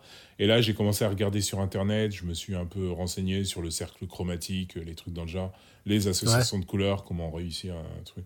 Enfin, je me suis fait mon mhm. tuto euh, sur Internet. Et quand on a commencé le tome 2, j'ai un peu appliqué des règles et je me suis rendu compte qu'au final, euh, ça marchait beaucoup mieux. Surtout, euh, j'avais un peu plus de, de niveau sur Photoshop. Et, au final, j'ai, avec les réglages après colorisation, je, je suis arrivé à un résultat relativement satisfaisant pour moi, quoi, en termes de couleur. Mais euh, après, si tu veux, le tome 2 est sorti euh, et l'éditeur a vu qu'il s'était plutôt bien vendu, mais qu'il y avait un peu une baisse euh, de tendance sur les ventes. Du coup, ils ont décidé de ne pas faire un tome 3. Et donc, c'est. D'accord, en fait, ça se, ça se répète par, comme break. Ouais, mais non, non, parce que l'éditeur, l'éditeur allait bien, mais c'est juste que oui, ce que je veux dire, c'est que tu t'arrêtes au tome 2. Oui, ça, ouais, ouais, voilà. Mais à la base, pour les pourquoi, on a, quand on a commencé le tome 1, euh, il n'était pas prévu qu'on fasse un tome 2. quoi. C'est quand ils ont vu que ça marchait plutôt bien qu'on a fait un tome 2, mais après, après, voilà quoi. Donc, et là, on est en quelle année? Là, on est en 2012, je crois. 2012, d'accord. Et donc, suite à ça, tu, pareil, tu fais quoi? Tu te dis, je me fais un petit break, je, je me concentre sur mes projets perso ou t'as embrayé Non, avec d'autres choses Pas ou. T'as une, une aubaine? Pas du tout. Je me suis dit que j'allais euh, enchaîner sur euh, des projets perso, mais en fait, euh, j'ai quasiment pas eu le temps de faire des projets perso. Et là, ça a été une longue. Enfin, ça a été une bonne traversée du désert, quoi. Parce que j'ai j'ai pas eu d'autres projets, en fait. j'ai. ouais j'ai rencontré des personnes euh, qui m'ont parlé de petits projets BD, j'ai fait des tests, mais à chaque fois ça collait pas avec les personnes. Euh, j'ai pendant plusieurs années absolument rien présenté aux éditeurs, mais comme euh, je faisais partie de l'association des comics et que avec Amandine et Pascal Drac, du coup, qui écumaient vachement les festivals avec leurs albums respectifs, elles, elles arrivaient toujours à m'incruster dans les festivals. Et du coup j'ai dédicacé pendant peut-être 2-3 ans les pourquoi en BD dans des festivals quoi. Même s'il n'y avait pas grand monde qui, qui, qui venait me voir. Mais du coup ça me permettait quand même de rester un petit peu dans le milieu. Et, et en même temps je continuais le fanzinage je continuais le blog BD et j'essayais de ponctuellement faire de des ventes d'illustration, euh, des trucs dans le genre, quoi. il fallait bien que tu manges durant ces années, donc t'as fait quoi T'as fait des petits boulots J'ai fait des petits boulots, ouais, j'ai fait des petits boulots, et euh, des, euh, de temps en temps, j'avais une commande d'illustration, mais c'était pas ouf, quoi. Ok. Et après, de fil en aiguille, j'ai commencé à rencontrer quelques personnes qui, ont qui m'ont qui m'ont permis de faire des petits projets de travaux collectifs. Mais aussi, entre-temps, comme euh, en fait, dans la BD, souvent, quand euh, il y a des couleurs numériques, il y a pas mal de gens qui, qui sous-traitent euh, certaines, certaines étapes de la colorisation, notamment les aplats de couleurs. Du coup. Donc, c'est là que tu as bossé pour. ouais, j'ai bossé. Pour Delcourt aussi bah, Ça, c'était avant de bosser pour Delcourt, mais j'ai commencé à faire des aplats de couleurs pour quelques albums. des potes me mettaient sur des plans. Avec Pascal? Bah, avec, ouais, avec Pascal et avec d'autres personnes, quoi. Je, je tenais des petits plans comme ça. J'ai commencé à faire quelques ateliers de bande dessinée en fait euh, avec l'association des comics. Ouais, avec, euh, l'asso. Ouais, qui me permettait de gagner un peu d'argent.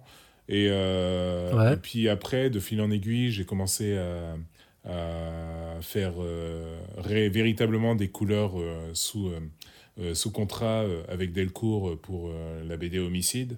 Homicide ouais. J'ai rencontré Guillaume d'Horizon qui m'a qui m'a hmm. permis de faire. On y arrive. Qui m'a permis de faire pas mal de commandes d'illustration. En fait, il a, en fait, j'avais euh, par le bien d'un pote. Euh, j'avais fait une petite exposition lors de son événement et en fait Guillaume d'Horizon était venu euh, tourner. Alors, petite pause. Guillaume d'Horizon, enfin, moi je, je connais beaucoup ce nom de. Hassan K, ouais. Il organise aussi des tournois de baston, mais c'est une personne très influente dans le milieu de la baston et de la, de japanime aussi. Il a bossé, je sais pas s'il bosse toujours sur Game One. Euh, je sais pas, mais il était sur euh, la chaîne J1. Je crois que. Ouais, pardon, c'est J1. En plus, il avait son émission Hard avec Benza. mais il avait aussi l'émission Japon Investigation, où en gros, il allait au Japon. Il faisait enfin, bref, On le voit depuis, enfin, je sais que moi, depuis que je fais des salons, je, je côtoie, enfin, je vois à chaque fois, il est toujours là. Donc, euh, c'est quelqu'un d'influent dans le milieu. Exactement. Exactement. Et en fait, euh, du coup, j'ai rencontré par, enfin, par le biais d'un pote. Et euh, en fait, il, a, il a un peu accroché sur mes dessins. Du coup, il s'est toujours dit qu'il fallait qu'on bosse ensemble. Donc, il a commencé par me par me filer euh, des petits plans pour faire des illustrations, tout ça. Et euh, après, il m'a proposé de faire euh, des storyboards pour une série de manga versus Fighting Story qu'il a écrit et dont la dessinatrice Virginie Diallo en fait était une de ses potes aussi. Et j'ai fait ça, qui c'était du coup hyper rentable, comme à peu près tous les plans sur lesquels Guillaume d'Horizon m'a mis. Et, euh, et ça m'a permis. Ah, vraiment, c'était par rapport aux autres c'était. Ah, ouais, par rapport aux autres, ouais, ouais, c'était bien payé. Ben, en fait, euh, euh ça enfin ça m'a ça, ça m'a énormément aidé, en fait. Et entre-temps, euh, comme Guillaume d'Horizon, il, il, est aussi dans le milieu du versus fighting, il présente des. des il présente des versus fighting, des compétitions. il est dans le, dans le Red Bull Comité, je crois. Un truc dans le genre. Et du coup, euh, il a enfin, il y a pas mal de fois où il, il y a des commandes d'affiches, des trucs dans le genre, il mettait sur des plans et, ah, c'est très très rémunérateur du coup. Ça me permettait, euh, ça me, ça me permettait de vivoter un peu quoi. Et euh, du coup, ouais, j'ai pas mal bossé avec Guillaume d'Horizon, ce qui m'a permis de mettre de l'argent, enfin de mettre de l'argent de côté, non, mais au moins de pouvoir payer un loyer. Et, ouais. Comme quoi le manga ça rapporte en fait en Ouais, ouais, le manga ça rapporte, ouais. Ouais, ouais. Mais dans. Pas forcément. Euh, dans, dans, un certain domaine. mais dans pas mal de domaines en fait, quoi. Ouais. Mais alors, pour, durant. Euh, donc t'as bossé en. T'as fait que le board hein, pour. Ouais, j'ai fait que les boards pour Versus Fighting, ouais. Mais en fait. Il y a eu combien de tomes Il y a eu 4 tomes en tout. D'accord. Et euh, j'ai trouvé ça vraiment cool parce que non seulement euh, ils sont. euh, bah déjà, Virginie euh, Diallo, Calonne, elle est hyper sympa. C'était super agréable de bosser, de bosser avec elle. Ouais. Et tu bossais avec elle en atelier ou tu bossais non, non, non, ton je côté bossais toujours chez moi. Et j'envoyais les, les storyboards par, par, enfin, par Internet. Quoi. Et, Ouais. Et d'ailleurs, euh, en fait, euh, ça m'a permis de commencer à bosser sur Manga Studio. Et euh, Virginie Diallo, du coup, m'a fait une euh, très rapide euh, formation pour euh, savoir comment utiliser euh, les fonctions euh, qui permettent de faire un storyboard quoi, sur, sur Manga Studio. Ok. Du coup, j'ai fait quatre tomes euh, avec eux, qui sont super bien passés, quoi. Et après, t'es- t'as pas eu l'occasion ou Guillaume, il t'a pas dit genre on fait un truc tous les deux, tu fais ton Si, si, manga si, il y, a, il y a toujours, et c'est toujours en suspens, hein. c'est euh, c'est toujours en suspens. D'accord. Après, c'est- ce sera... Parce que surtout en ce moment là, j'ai l'impression que c'est le boom des mangaka français, ça. entre Reaper, Ouais, euh, ouais, ouais, Flower ouais. et- Ouais, mais après, euh, je pense qu'il y a beaucoup d'appelés et peu d'élus, hein. parce qu'il y a énorme, enfin, il y a une scène Mm. de manga euh, qui est assez énorme en vrai euh, en France, mais euh, Ah ouais. C'est vraiment de. Enfin, après, je m'y je m'y connais pas de ouf. hein. Mais euh, je pense que c'est vraiment depuis peu que euh, les éditeurs euh, arrivent vraiment à bien vendre le manga français. Quoi. Puis bien sûr, il y a Radiant avec, Radiant avec Tony aussi, ouais, qui après, le mec, c'est aussi un peu une exception. hein, parce que Là, c'est vrai que c'est premier, quand même l'exception. ouais, c'est le premier à se faire éditer au Japon. Mais d'ailleurs, Guillaume d'Horizon, là, qui a, qui a signé un contrat avec la Shueisha. Ah ouais. Et du coup, euh, là, il, là, il bosse, euh, il commence à bosser euh, avec des Japonais, quoi. Ah, donc t'es toujours en contact avec lui? Ouais, ouais, ouais, je suis toujours en contact avec lui, mais bon, le... après, enfin, pareil, c'est en fait, c'est compliqué, c'est une question de timing. C'est-à-dire que, Ouais.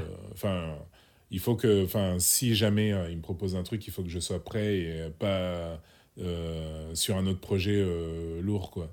Et comme là, depuis un moment, euh, ça s'enchaîne un peu et que Bah oui. aussi, je choisis, euh, je fais des choix euh, très chronophages. Ouais. Donc, juste avant que tu enchaînes sur ton autre projet, euh, comment ça se passe en termes de lecture de BD Est-ce que tu as le temps de lire? Est-ce que tu as l'envie de lire? Vu qu'on sait, vu que c'est quand même ton milieu, vu que tu bosses dedans, tu peut-être pas forcément envie de te plonger dedans. Comment ça se passe? Est-ce que tu arrives à garder cette passion de la lecture, être curieux sur tout style de BD Euh, Est-ce que tu arrives à lire une BD sans la décortiquer tu Ah ouais, être ouais, la- j'y arrive. être dans l'an- l'analytique, genre ah tel cadrage, tel plan, tel telle euh, anatomie, tout ça. T'arrives à vraiment à te détacher de tout Ouais, ça? j'arrive à me détacher de tout ça. Après, en fait, j'ai jamais été un gros lecteur de bande dessinée. J'ai commencé à lire de la BD quand j'ai commencé à en faire, en Ouais. fait.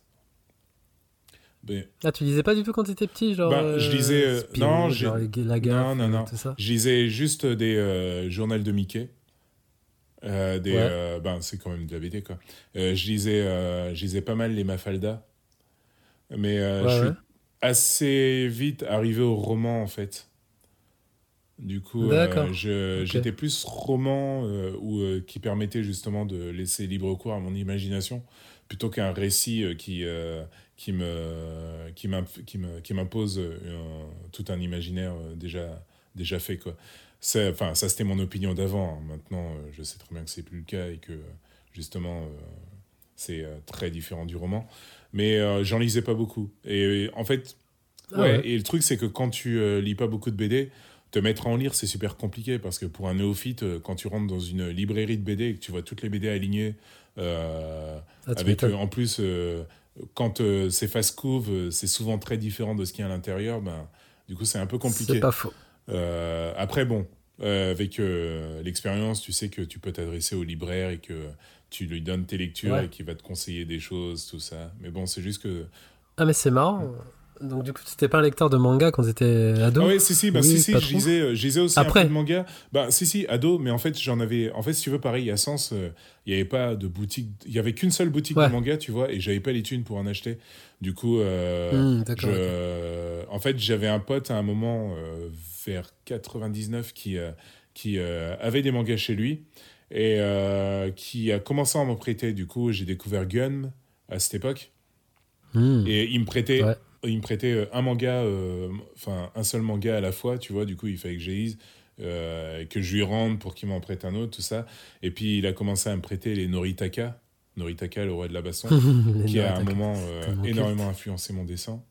Parce que j'étais. Justement, j'allais te poser la question qu'est-ce qui t'a influencé en termes de dessin euh, si tu n'étais pas un très gros lecteur de BD alors qu'est-ce que ben, où t'as puisé tes inspirations et dans ton ben, Je pense que déjà j'étais gamin, j'étais ultra fan de dessins animés, mais vraiment ultra fan et je le suis toujours d'ailleurs. Euh, du coup, en fait, euh, c'est en fait c'est tout, c'est un peu tout qui m'a influencé, c'est-à-dire que ben ouais, gamin. Le cinéma aussi. Ouais, le cinéma, le graphe, le ouais, vraiment un peu de tout quoi tout ce que je voyais, en fait, j'avais envie de le refaire. Du coup, j'ai essayé de le refaire. Ça marchait ou ça marchait pas. Mais euh, c'est un peu comme ça. Parce qu'en fait, euh, souvent, je bute euh, quand on me demande quelles sont mes influences. J'arrive pas trop à savoir. J'ai pas un, j'ai pas un dessinateur fétiche, ouais, attitré. Et quand je, à un moment, j'apprenais par cœur des noms de dessinateurs pour expédier la question. Quand on me disait ouais quelles sont tes influences tu vois. Et j'essayais de trouver des trucs un peu intello tu vois pour, pour me la raconter. Mais en vrai euh, j'ai euh, pas vraiment de dessinateur euh, en fait c'est un ensemble de dessinateurs quoi. C'est aussi des tendances. D'accord ouais, ouais, je comprends ouais. C'est marrant tu, tu je savais pas je me suis dit je croyais que tu avais vraiment des, des dessinateur ou dessinatrice en tête, je me dis quand même, eh, ça revient à ce que je disais, hein, t'es vraiment talentueux, espèce d'enfoiré. Hein. Parce que je me dis, t'as quand même, en termes de composition, de cas, je me dis, putain, t'as. C'est vraiment euh, autodidacte pur, je dirais même. En même temps, non, c'est faux, t'as fait l'école de la BD. Ouais, voilà, ouais, ouais oui, pour la composition des cases, euh, oui, non, non, pas vraiment autodidacte, parce qu'il y avait ce cours de BD. Euh, qui apprenait les bases quoi. Après tu sais j'y suis j'y suis resté plus par rapport à dessin. Ouais, j'y suis resté deux ans. Mais en fait c'est que euh, il est, euh, enfin, il expliquait très bien par le biais de. En fait, euh, en gros, le, cours, il se passait comme ça. Il te, il te passait des diapos et il te parlait de, de des planches qu'il montrait en disant Ouais, vous, voilà, vous voyez là ce qu'il a fait. Il a fait un champ contre champ qui est vachement bien. Nanana. Et puis là, il, mmh, d'accord, bah voilà, après, il relevait les bits qui étaient cachés dans le décor, tout ça.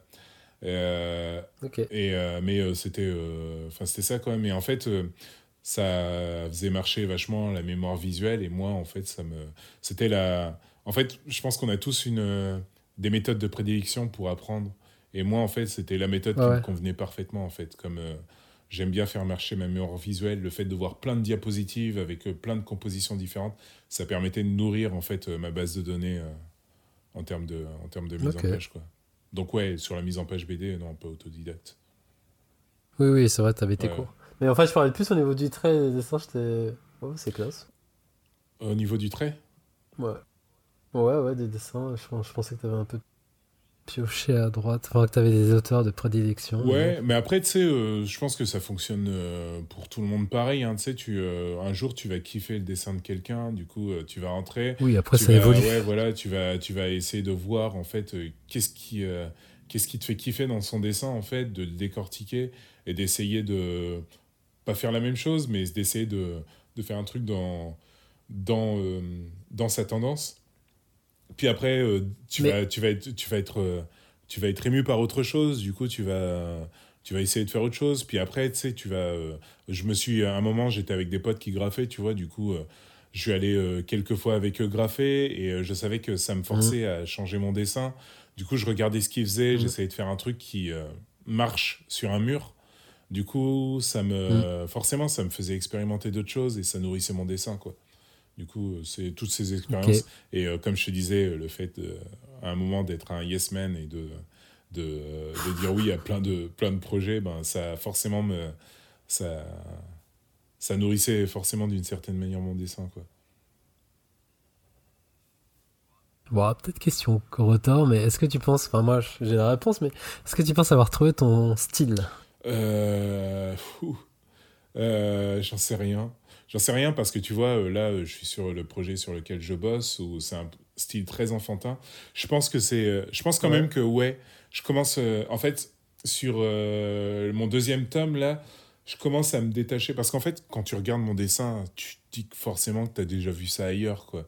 Du coup, pour moi, c'est pas ça trouver son bah. Ah, je suis pas d'accord. Ouais, ben si, quand même. Enfin, je sais pas. Je sais pas, moi j'arrive toujours. Bah, après, peut-être, je te connais, je connais tes trucs, mais je sais pas, je me dis, ah, ça c'est du match, j'arrive à trouver tes ah expressions et la façon dont tu poses tes persos. Même dans Pour le Trombiné, même si c'est plus jeunesse. Ouais, ouais, bien sûr. Tu vois, euh, on reconnaît ton, ton, ton, trait. Ok, d'accord. Ben ouais, ça m'étonne un peu parce que moi j'ai l'impression de d'avoir un, Ouais, après, t'es dedans, un toi, mais- impersonnel, quoi. Mais, euh, mais en Ah, fait, sur mon tome Moi, je 2, trouve je, me suis aperçu que. En fait, sur le tome 1, j'essayais de faire en sorte que, ce soit, que ça tienne la route. Mais, euh, enfin, je sais pas, quand tu regardes les personnages, euh, tu sens quand même un peu l'influence Disney. Tu sens, euh, tu sens l'influence. euh, surtout les derniers Disney en 3D, en fait. Parce que dans mon aquarelle, j'essaye Ouais, toujours ouais, de dire, représenter le volume de manière à ce que ce soit très cohérent euh, au niveau des lumières, tout ça, tu vois. Et je pense que j'ai été un peu influencé par euh, les dernières productions en 3D euh, que j'ai trouvé vraiment très belles. Et euh, là, sur le tome 2, en fait, j'ai commencé à faire des trucs qui me sont propres. Où je me dis. Oh là, attends, attends, t'avances pas, on, va y Ah aller. on oui, ok, ça va. je t'ai lancé, on va y aller, t'inquiète Ouais. pas, chron- chronologiquement. Donc on, on va y aller. Donc on revient sur euh, donc Guillaume. Ouais. Donc t'as fait Versus Fighting 4 tomes, t'as fait des petits boulots de commande avec lui. Et c'est quoi la suite? Ben, la suite, c'est. euh, c'est euh, ah, la suite, c'est euh, un autre projet, en fait, que j'ai eu avec un pote. Parce que, du coup, j'ai rencontré euh, un autre. j'ai rencontré un pote par le biais de mon coloc qui voulait être scénariste BD et qui était un peu un touche-à-tout. Il faisait du, du court-métrage, euh, il faisait. il faisait de la vidéo, tout ça, enfin, il faisait pas mal de choses, et il faisait de l'écriture. Et du coup, il a, on a un peu parlé. Moi, je lui ai dit que j'ai- j'aimerais bien faire un projet dans l'univers de la piraterie, un truc enfantin, parce que en fait, euh, j'adore, euh, j'adore ce genre d'univers.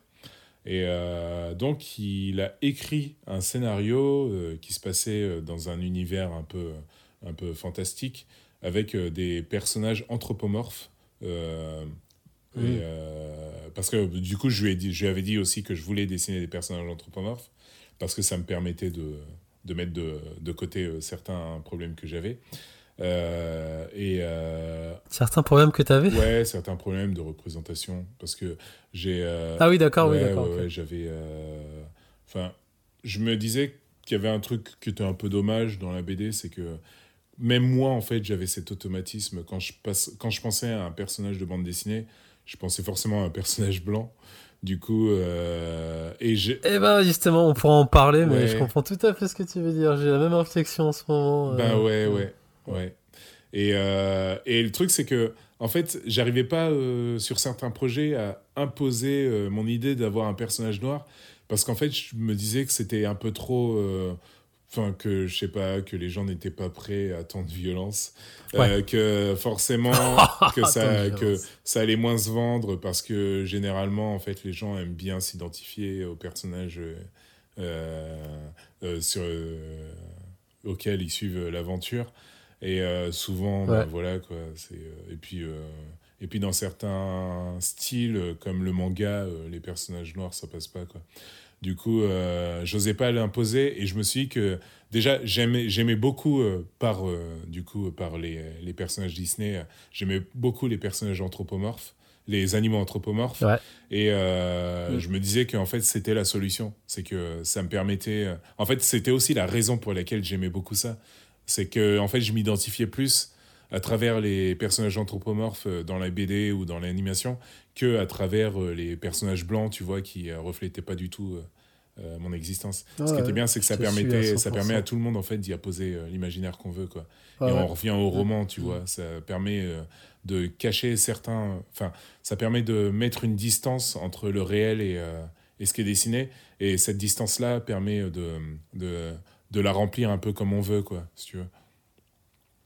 Ok. Du coup, euh, du coup, voilà. Je me rappelle plus. euh, je me rappelle plus du début de ce que je disais. Pourquoi on disait ça déjà Non, tu me parlais de ton pote euh, coloc qui touche à tout. et- Ah oui, voilà. et je te demande ouais. justement voilà, Ouais. Et du coup, euh, il a fait un, enfin, il a fait un scénar de piraterie avec des animaux anthropomorphes. Et donc, on a rencontré, on a rencontré une éditrice qui bossait chez Dupuis et qui, euh, qui, euh, qui a accroché à notre projet. Et, euh, et du coup, on a signé avec elle chez Dupuis. Ouais. Mais le problème, c'est que Attends, juste, je te, je te coupe deux Ouais. minutes. Avant de signer, ça a été galère ou ça a été fluide?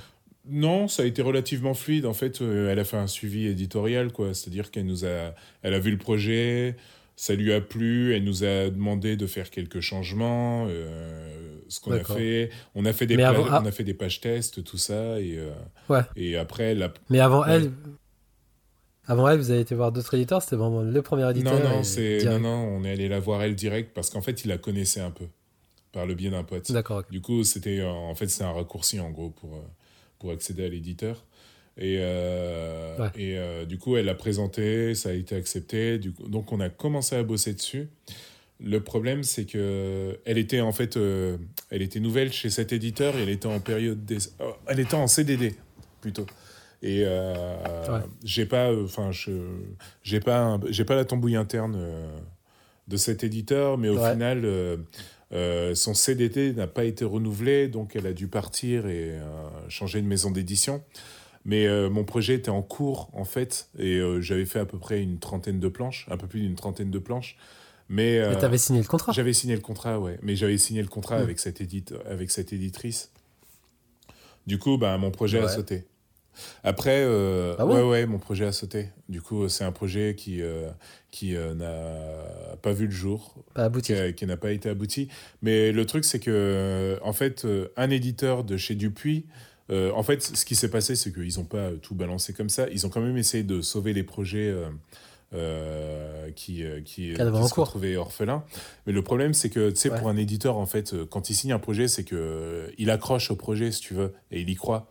Mais là, l'éditeur qui s'est tourné vers nous pour essayer de sauver notre projet, il nous a dit, ouais, en fait, on l'a vu. Il nous a dit, en fait, ce projet me plaît bien sur, sur, certains aspects, mais il souhaiterait, en fait, le redémarrer à zéro et euh, changer, enfin, qu'on retravaille le scénario.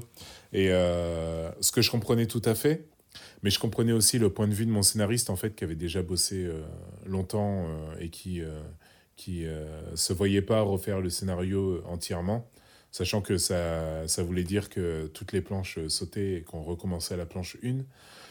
Donc, euh, ben, au final, euh, il a quand même, euh, il a remanié un petit peu le scénario, mais en prenant en compte les planches qui avaient été faites, et, et du coup, l'éditeur, ben, était désolé, nous a dit que c'était pas possible, mais il a été super fair play en nous payant 10 planches en plus pour nous laisser le temps de nous retourner et, et, mmh. pour, pour essayer de nous laisser le temps de monter un autre projet et si l'occasion se présentait, de lui reproposer à lui, quoi.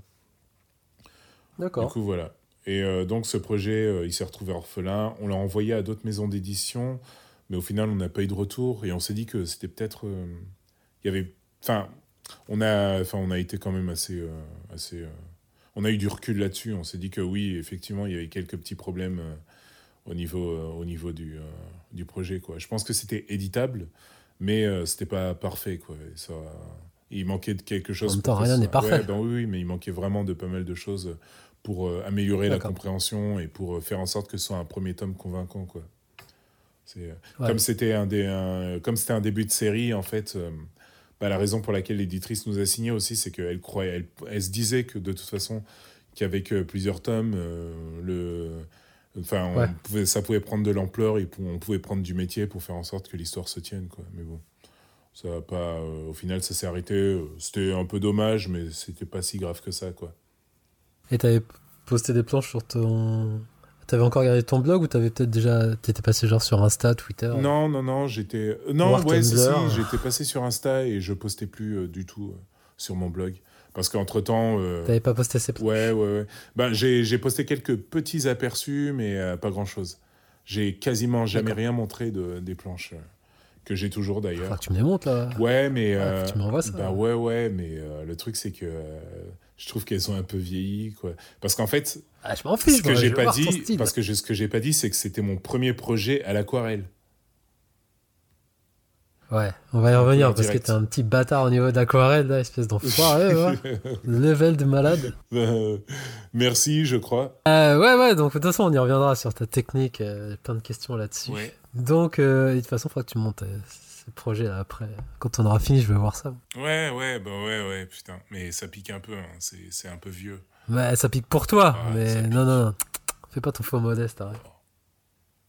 Donc, du coup, tu mets ça de côté et tu repasses à autre chose? Ouais, j'ai mis ça de côté, je suis passé à autre chose. J'ai. Euh, j'ai ben, j'ai eu un moment où je me suis dit euh, je suis peut-être je suis peut-être pas fait pour la BD euh, parce ah, que non sérieusement ah, ouais. tu fais bien parce que j'avais une question là-dessus. Ouais, est-ce que tu as eu un, justement un moment de remise en question? Est-ce que tu t'es dit, est-ce que je, suis vraiment fait pour ce milieu? Ou, genre de, questionnement, tu vois voilà. Ah ouais, mais.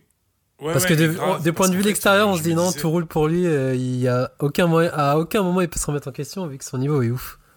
Sérieux? Ah ouais, mais pas du tout. Comme quoi, quoi. Euh, non, non, euh, j'ai. ben déjà, le truc c'est que depuis, euh, depuis que j'ai commencé à faire du speedbooking, je tombais toujours sur un même éditeur qui arrêtait pas de regarder mon book, puis de me regarder et me dire que j'étais pas fait pour la BD. Mais euh, plus pour... Ouais, ouais, j'en ai rencontré plein des éditeurs comme ça. Mais en même temps, enfin, c'est normal. Quand tu présentes euh, tes créations, faut pas t'attendre à ce que tout le monde te dise que c'est magnifique, quoi. Sinon, non, non, c'est pas ça, mais. C'est qu'ils sont comprendre, t'as dit c'est toujours le même c'est toujours, ouais, toujours le même, ouais. ouais, ouais. D'année en année, en fait, à Angoulême, je rencontrais cet éditeur et je lui montrais mon book. Et à chaque fois, il me disait, mais pour. Euh, non, je peux. Non, bon, non, je peux le dire. Ah. Je peux le balancer. Parce qu'il était, il, restait courtois, hein, il était sympa. mais par contre, il était persuadé qu'il fallait que j'arrête la BD et que je fasse autre chose, quoi. Mais genre, que je fasse de l'illustration, des posters. Ah oui, d'accord. Genre, tu vois. Ouais. Ouais, ouais. mais, pas, mais pas de la BD. Ouais, je vois ce que. Entre guillemets. Et puis, euh, une et puis, euh, et j'ai aussi rencontré d'autres éditeurs qui me disaient Ouais, euh, tu veux pas faire de la ligne claire plutôt? Parce que là, ton dessin, c'est mignon, mais c'est pas, c'est pas sérieux. D'accord. Ah ouais. Ouais, ouais. Mais ça, je comprends. Et en fait, j'ai jamais été vexé par ce genre de commentaires. Parce qu'en fait, euh, comme je disais, si tout le monde te disait que ton dessin est magnifique, c'est que en fait, tout le monde est drogué. Quoi. Ouais. Que, ouais, ouais. ouais, il y a tellement de diversité dans, dans, le dessin et tellement de niveaux que, différents que tu peux pas prétendre à, être, à avoir un dessin parfait. Quoi. Yep. Et donc, donc tu me dis, tu doutais. Tu doutais. Euh... Ouais, ouais, là, à ce moment, je me suis mis à douter parce que euh, je me suis dit, en fait, euh, c'est hyper compliqué de faire un projet BD. Déjà, euh, c'est énormément d'argent de perdu parce que au moment où tu commences à t'y mettre et au moment où tu fais face à tous les problèmes qui vont retarder ton projet, mm. ben, il se passe des moments où tu gagnes pas d'argent. Mm. ton projet, il peut sauter comme ça ouais, du genre, pour, pour, un oui ou pour un non. Et, euh, et euh, puis, euh, c'est tellement long de lancer un projet BD qu'au final, est-ce que je devrais pas faire autre chose? Je sais pas. Peut-être faire une formation, me tourner dans le storyboard animé ou quelque chose comme ça, tu vois. Ouais. Je savais plus trop en fait. Donc là, c'est suite au, au, à ton projet anthropomorphe ouais, pirate. En fait. Ouais, voilà. Ouais, voilà. Suite à ça, Sachant que j'y avais passé quand même pas mal de temps, je me suis dit, euh, c'est peut-être l'occasion de faire autre chose. Quoi. Ah, vraiment, quoi. Et euh, ouais, vraiment, ouais, ouais vraiment. J'étais un peu. J'étais, ouais, j'étais un peu en train de douter euh, sur et puis aussi sur sur pas sachant que enfin comme je te dis vraiment c'était pas niveau enfin niveau dessin c'était vraiment pas parfait quoi et j'avais enfin j'avais plein de lacunes même au niveau couleur sachant que ah, c'était des couleurs directes ah, et tout je me disais c'est un truc de malade la perception bah après ça me dit c'est normal mais la perception que ouais. que toi ton taf et les gens à l'extérieur quand je prends mon cas je me dis mais les mecs en, voyant tes trucs je me dis putain le mec il déchire euh tout, roule pour lui quoi. Bah, en termes de dessin il déchire ouais mais non non, c'est fou. Ouais mais non mais je pense que c'est je pense que c'est pareil pour oui mais c'est pareil pour tout le monde quand tu vois ton dessin tu vois que les défauts. En même temps c'est ce qui est cool c'est euh, le fait de vraiment capter ses défauts quoi. Parce qu'en fait c'est ça qui te permet de, de corriger le tir en fait. Mm. c'est euh, je pense que c'est ouais, une capacité d'analyse euh, de son propre dessin qu'il faut pas perdre justement pour mm. essayer de progresser mais le truc c'est que en fait c'est infini parce que t'as beau dessiner, euh, t'as juste à aller sur internet pour voir que il y a des gens qui tabassent et qui font mille fois ce que tu fais quoi. Du coup. Euh, mais c'est pareil donc. Du coup, t'es toujours en train de complexer. Je peux te dire, ils sont ils sont pareils que toi, ils ont la même mentalité que toi. Eux, de leur point de vue, c'est de la merde, tu vois. Ça, c'est un truc sans fin. Ouais, mais pourtant, il y en a qui dessinent tellement comme des dieux que comme des dieux que t'arrives pas à imaginer. Bah oui, mais je te dis ce que ce que tu te dis, il y a des gens qui te le disent pour toi, tu vois. Ouais, mais non, mais c'est vrai. C'est euh, pas à mon niveau. Bah je te le dis, c'est une réalité. Après, après, en plus, j'ai envie de dire, tu sais, la couleur de direct, c'est un peu de l'esbrouf, quoi. En fait, enfin, pas de l'esbrouf, mais en gros, euh, la raison pour laquelle ça impressionne des gens, c'est que euh, plus personne ne perd son temps à l'enfer, quoi. Du coup, euh, c'est toujours impressionnant, mais en vrai, un mec qui fait des couleurs numériques et qui tabasse en couleurs numériques, c'est tout autant impressionnant, quoi. Ouais. Yep. Donc remise en question. Et qu'est-ce qui te fait remonter la pente? Bah en fait, euh, tout simplement euh, un projet qui me botte quoi. Ouais. C'est euh, parce que entre temps, entre temps, je me suis ouais, je en fait entre temps j'ai continué, j'ai continué à, aller en festival pour l'assaut tout ça. pour dédicacer pourquoi ou avec l'assaut. Ouais. Euh, j'avais pas perdu, j'avais pas perdu la motive euh, d'aller en festival parce qu'en fait j'aimais bien ça. Et même, euh, ça me permettait aussi de faire des ateliers bande dessinée mmh. ou de maquiller des gamins en festival, des trucs dans ce genre. Ça me ramenait un peu d'argent, tu vois. Et, et un jour, je suis en festival de BD à Olonne-sur-Mer. Et on rencontre, on rencontre un couple de dessinateurs et scénaristes, Lucie Mazel et Cédric Mayen. Ouais. Euh, on rencontre surtout Lucie Mazel, en fait, qui était là, euh, du coup, euh, dès le début du festival. On, accroche un peu avec elle, elle est hyper sympa, tout ça. Et en fait, son mec arrive en cours de soirée, mais en fait, il parle pas du tout parce qu'en fait, il a une gueule de bois. Donc, il est en train de décuver, limite avec un trait de vomi au coin de la lèvre. Et, et donc, euh, on passe la soirée euh, avec Lucie et tout, c'est cool. Le lendemain, ben, je dédicace les pourquoi euh, dans, dans, le festival.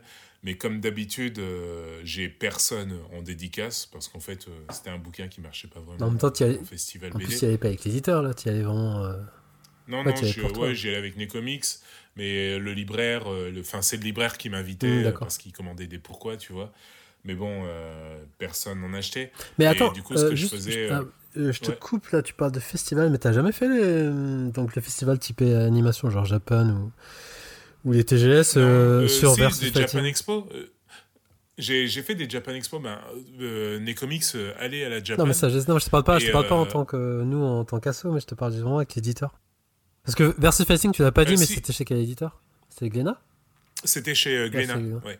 Et oui, j'ai fait des, euh, j'ai fait des, euh, des, euh, des, Japan Expo avec. j'en ai fait deux en tout, des Japan Expo avec Gléna. D'accord. Non, j'en ai fait qu'une. Non, j'en ai fait qu'une Japan. Mais là, il y avait du monde. Avec Gléna. En plus, c'est un peu particulier vu que t'es le border. En plus, je sais pas comment ça se passe du coup en termes de dessin. Bah en fait, on était Virginie et moi à dédicacer et les gens venaient, ils avaient une dédicace de Virginie, une, une dédicace de moi. D'accord. C'est assez particulier ça. Mais est-ce que t'as bien, est-ce que as bien aimé sympa. justement au Japon de ce côté-là? Bah en fait, bah c'est j'ai bien aimé euh, cette session de dédicace parce qu'en fait, euh, tu sais, euh, euh Virginie, j'avais rencontré que très peu de fois. C'était Et en fait, ça me permettait de vraiment la rencontrer et de vachement discuter avec elle, quoi. Du coup, c'était cool. Et après, la Japan, j'avais l'habitude de, de, la faire parce qu'on y allait avec la Sony Comics. Et c'était à la fois sympa, à la fois spécial, parce que c'est le. C'est le premier, oui, c'était le premier week-end de juillet, c'était tout le temps la canicule et dans le parc des expos, mm. c'était l'enfer. Mm. La bouffe coûte super cher. Le RERB pour y aller, euh, c'est l'enfer, mais l'enfer sur terre. C'est surtout quand tu dois sortir après la fin des stands et que tout le monde se rue vers le RER e et que c'est blindé que le RER s'arrête en plein cagnard pendant une demi-heure sans aucune annonce pour savoir si tu vas démarrer. Ouais, mais bon, tu connais l'astuce, hein, bah, faut aller au terminus, après tu reviens. Ouais, il faut aller au terminus pour avoir une place assise, mais même ça, euh, quand euh, il fait chaud, il n'y a pas de clim et que le RER s'arrête pendant, pendant 40 minutes euh, en pleine voie, en plein soleil, et que tu sais pas si tu vas démarrer un jour, c'est l'enfer.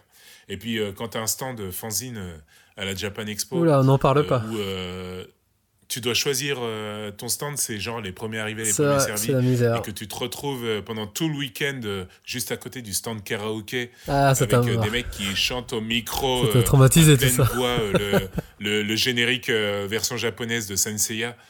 Pendant toute la journée, franchement.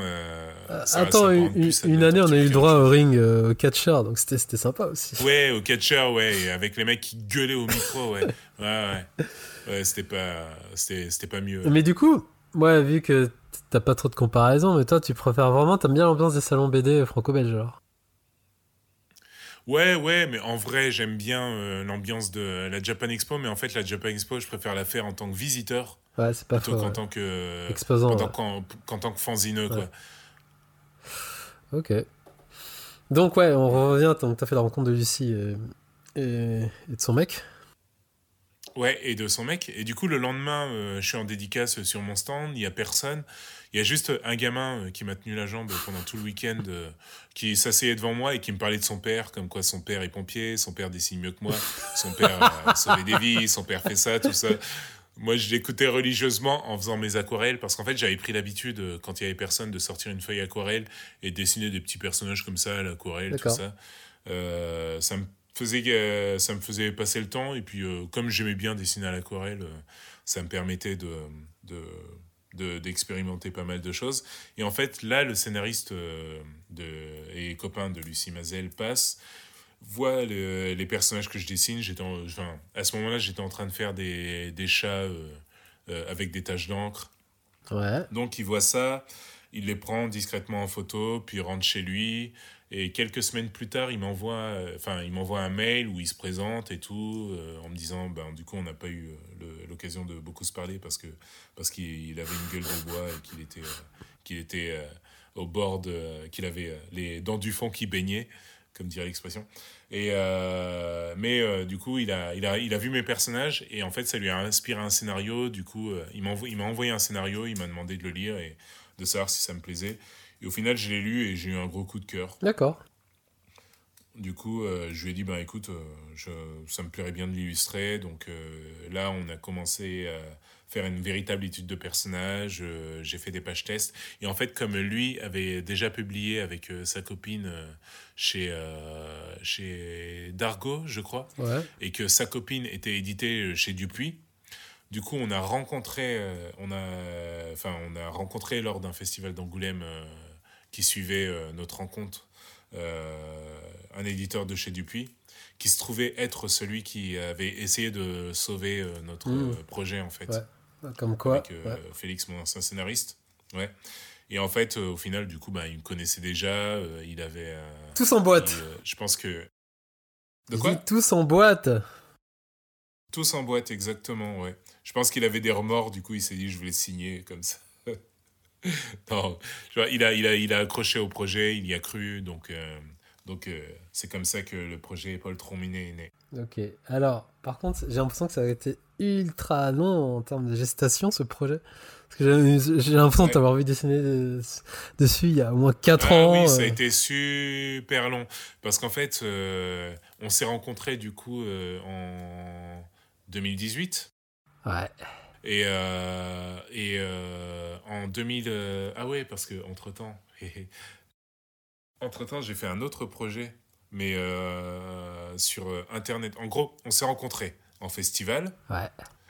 Et on s'est vu après avec l'éditeur au festival d'Angoulême, mais le, le scénario n'était pas encore totalement peaufiné, tu vois. Donc le pro, le l'éditeur nous a dit qu'il allait nous faire une proposition.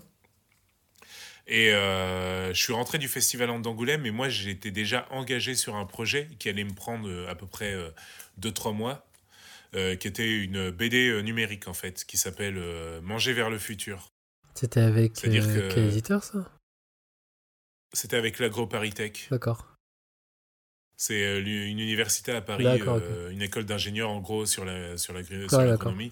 et en fait, j'ai une connaissance qui bosse dans une chaire, euh, la chaire Anka là-bas, et qui voulait faire de la communication autour de la manière dont va évoluer la nourriture dans les 50 années à venir.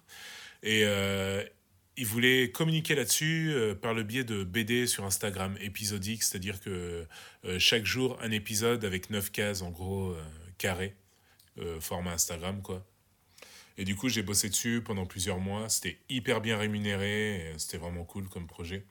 Et là, pour le coup, ça me permettait vraiment de mettre un peu de côté pour pouvoir après euh, bosser sur le projet Paul Trominet. Et donc, on a commencé à bosser dessus euh, en. Enfin, on a commencé à, vraiment bosser dessus en fin 2019, au moment où on a, où on a signé. Et, euh, et enfin, vraiment toute fin 2019. Et euh, j'ai du coup j'ai fait mes premières planches et le confinement est arrivé. Et enfin non, et il y a eu d'abord des événements, euh, enfin il y a eu euh, toute fin 2019 des événements personnels en fait qui ont fait que que j'ai dû m'arrêter un petit moment. puis ça a mis le temps pour que les choses se tassent. Et, et après, il y a eu le Covid et le premier confinement. Et en fait, ces événements personnels qui nous ont pas mal atteints, on, ah enfin, on fait que j'ai euh, profité du confinement en fait pour, euh, pour un peu me remettre ça, je comprends. sur les rails. Mais du coup, tu avais vu avec. Euh, est-ce que toi, tu avais signé avec l'éditeur entre temps ou pas, pas encore? Ouais, j'avais signé avec l'éditeur. Ouais. Donc c'était en quelle année Mais j'ai mis au courant. C'était. Ben, c'était en fait, en vérité, on a signé en 2020. D'accord. Parce qu'en fait, on a, on a commencé le projet, on s'est mis d'accord, tu vois, mais euh, entre le moment où le, le contrat est parti à l'écriture et le moment où on a signé, il s'est passé, il s'est passé, Plein de trucs, passé euh, mhm. Quelques mois. Mais bon, on, enfin, on avait confiance totale en, en l'éditeur et on savait que le projet était sur les rails, quoi. Et après, bon, j'ai mis au courant de. ouais, ça a été avec l'éditeur. Euh, sur les événements. Ouais. J'ai été transparent là-dessus en leur disant comme quoi il me bah, fallait. c'est normal, quoi. Il fallait un petit moment pour. ouais, ouais. Et. Mais et euh, le truc, c'est que, c'est que comme euh, c'était un premier tome et qu'il n'y avait pas de date de sortie, ouais, donc c'est pour ça qu'ils ont été. parlé d'une deadline, ils ont été cool parce ouais, c'était pas un truc qui était attendu, quoi. En fait, euh, non, c'était pas un truc qui était attendu. Donc, je me suis remis dessus en mi-2020, enfin, la, même troisième trimestre 2020, pour être honnête. Et le projet a été bouclé euh, totalement. Enfin, le premier tome a été euh, terminé euh, fin 2021. Coucou, c'est Yahoo du montage. Suite à un souci technique, la qualité de la suite de l'enregistrement sera moins bonne. Je m'en excuse d'avance, en espérant que cela ne vous gêne pas trop durant votre écoute. Encore désolé. En fait, le, premier tome est terminé depuis un moment, mais comme comme c'était une série et qui voulait absolument qu'il n'y ait pas de trop de de distance entre le premier et le mmh. deuxième tome, bah, en fait, ils l'ont mis de côté. Ouais, ils l'ont repoussé en, en me laissant le temps d'avancer sur le tome 2 pour pouvoir sortir le tome 1, tu vois, qui est sorti, mmh. euh, du coup, cette année, euh, Février en mars dernier. Ah, pardon, ça a été imprimé. Mars 2023. 2023. Ouais. En février. Euh, du coup, donc tu as avancé sur le tome 2 en parallèle Ouais, j'ai avancé sur le tome 2 en parallèle, ouais mais euh, mais euh, j'ai euh, en même temps fait pas mal de petits projets. j'ai continué à faire des des, des projets d'illustration avec Guillaume d'Horizon pour pour gagner quand même de l'argent en plus de la ah ouais, donc tu, tu... ouais c'est vraiment tu es vraiment en contact avec lui ouais ouais j'étais vraiment en contact avec lui assez suivi quoi donc revenons sur Paul Trombinet alors ta grosse sortie du moment ouais. déjà ma question. Enfin, ma question. Hein, bravo, hein. Euh, franchement, c'est magnifique. Merci. Mais alors, alors, ce virage, pourquoi, pourquoi euh, c'est de l'aquarelle que tu as utilisé C'est même pas de l'aquarelle. Ouais, c'est, ben c'est, euh, j'ai commencé par utiliser des aquarelles, puis ben du coup, Lucie Mazel, la copine de Cédric, utilisait beaucoup des écolines que en fait j'avais utilisées de temps en temps, tu vois, que je trouvais agréable et en fait du coup, je me suis dit pourquoi ne pas essayer de bosser qu'aux écolines. Et euh, j'ai euh, j'ai acheté un bon papier, j'ai fait des tests et je me suis aperçu que les couleurs étaient beaucoup plus lumineuses en fait. Mais en fait, même pas forcément. En fait, si tu veux, tu peux arriver à peu près au même résultat avec l'aquarelle.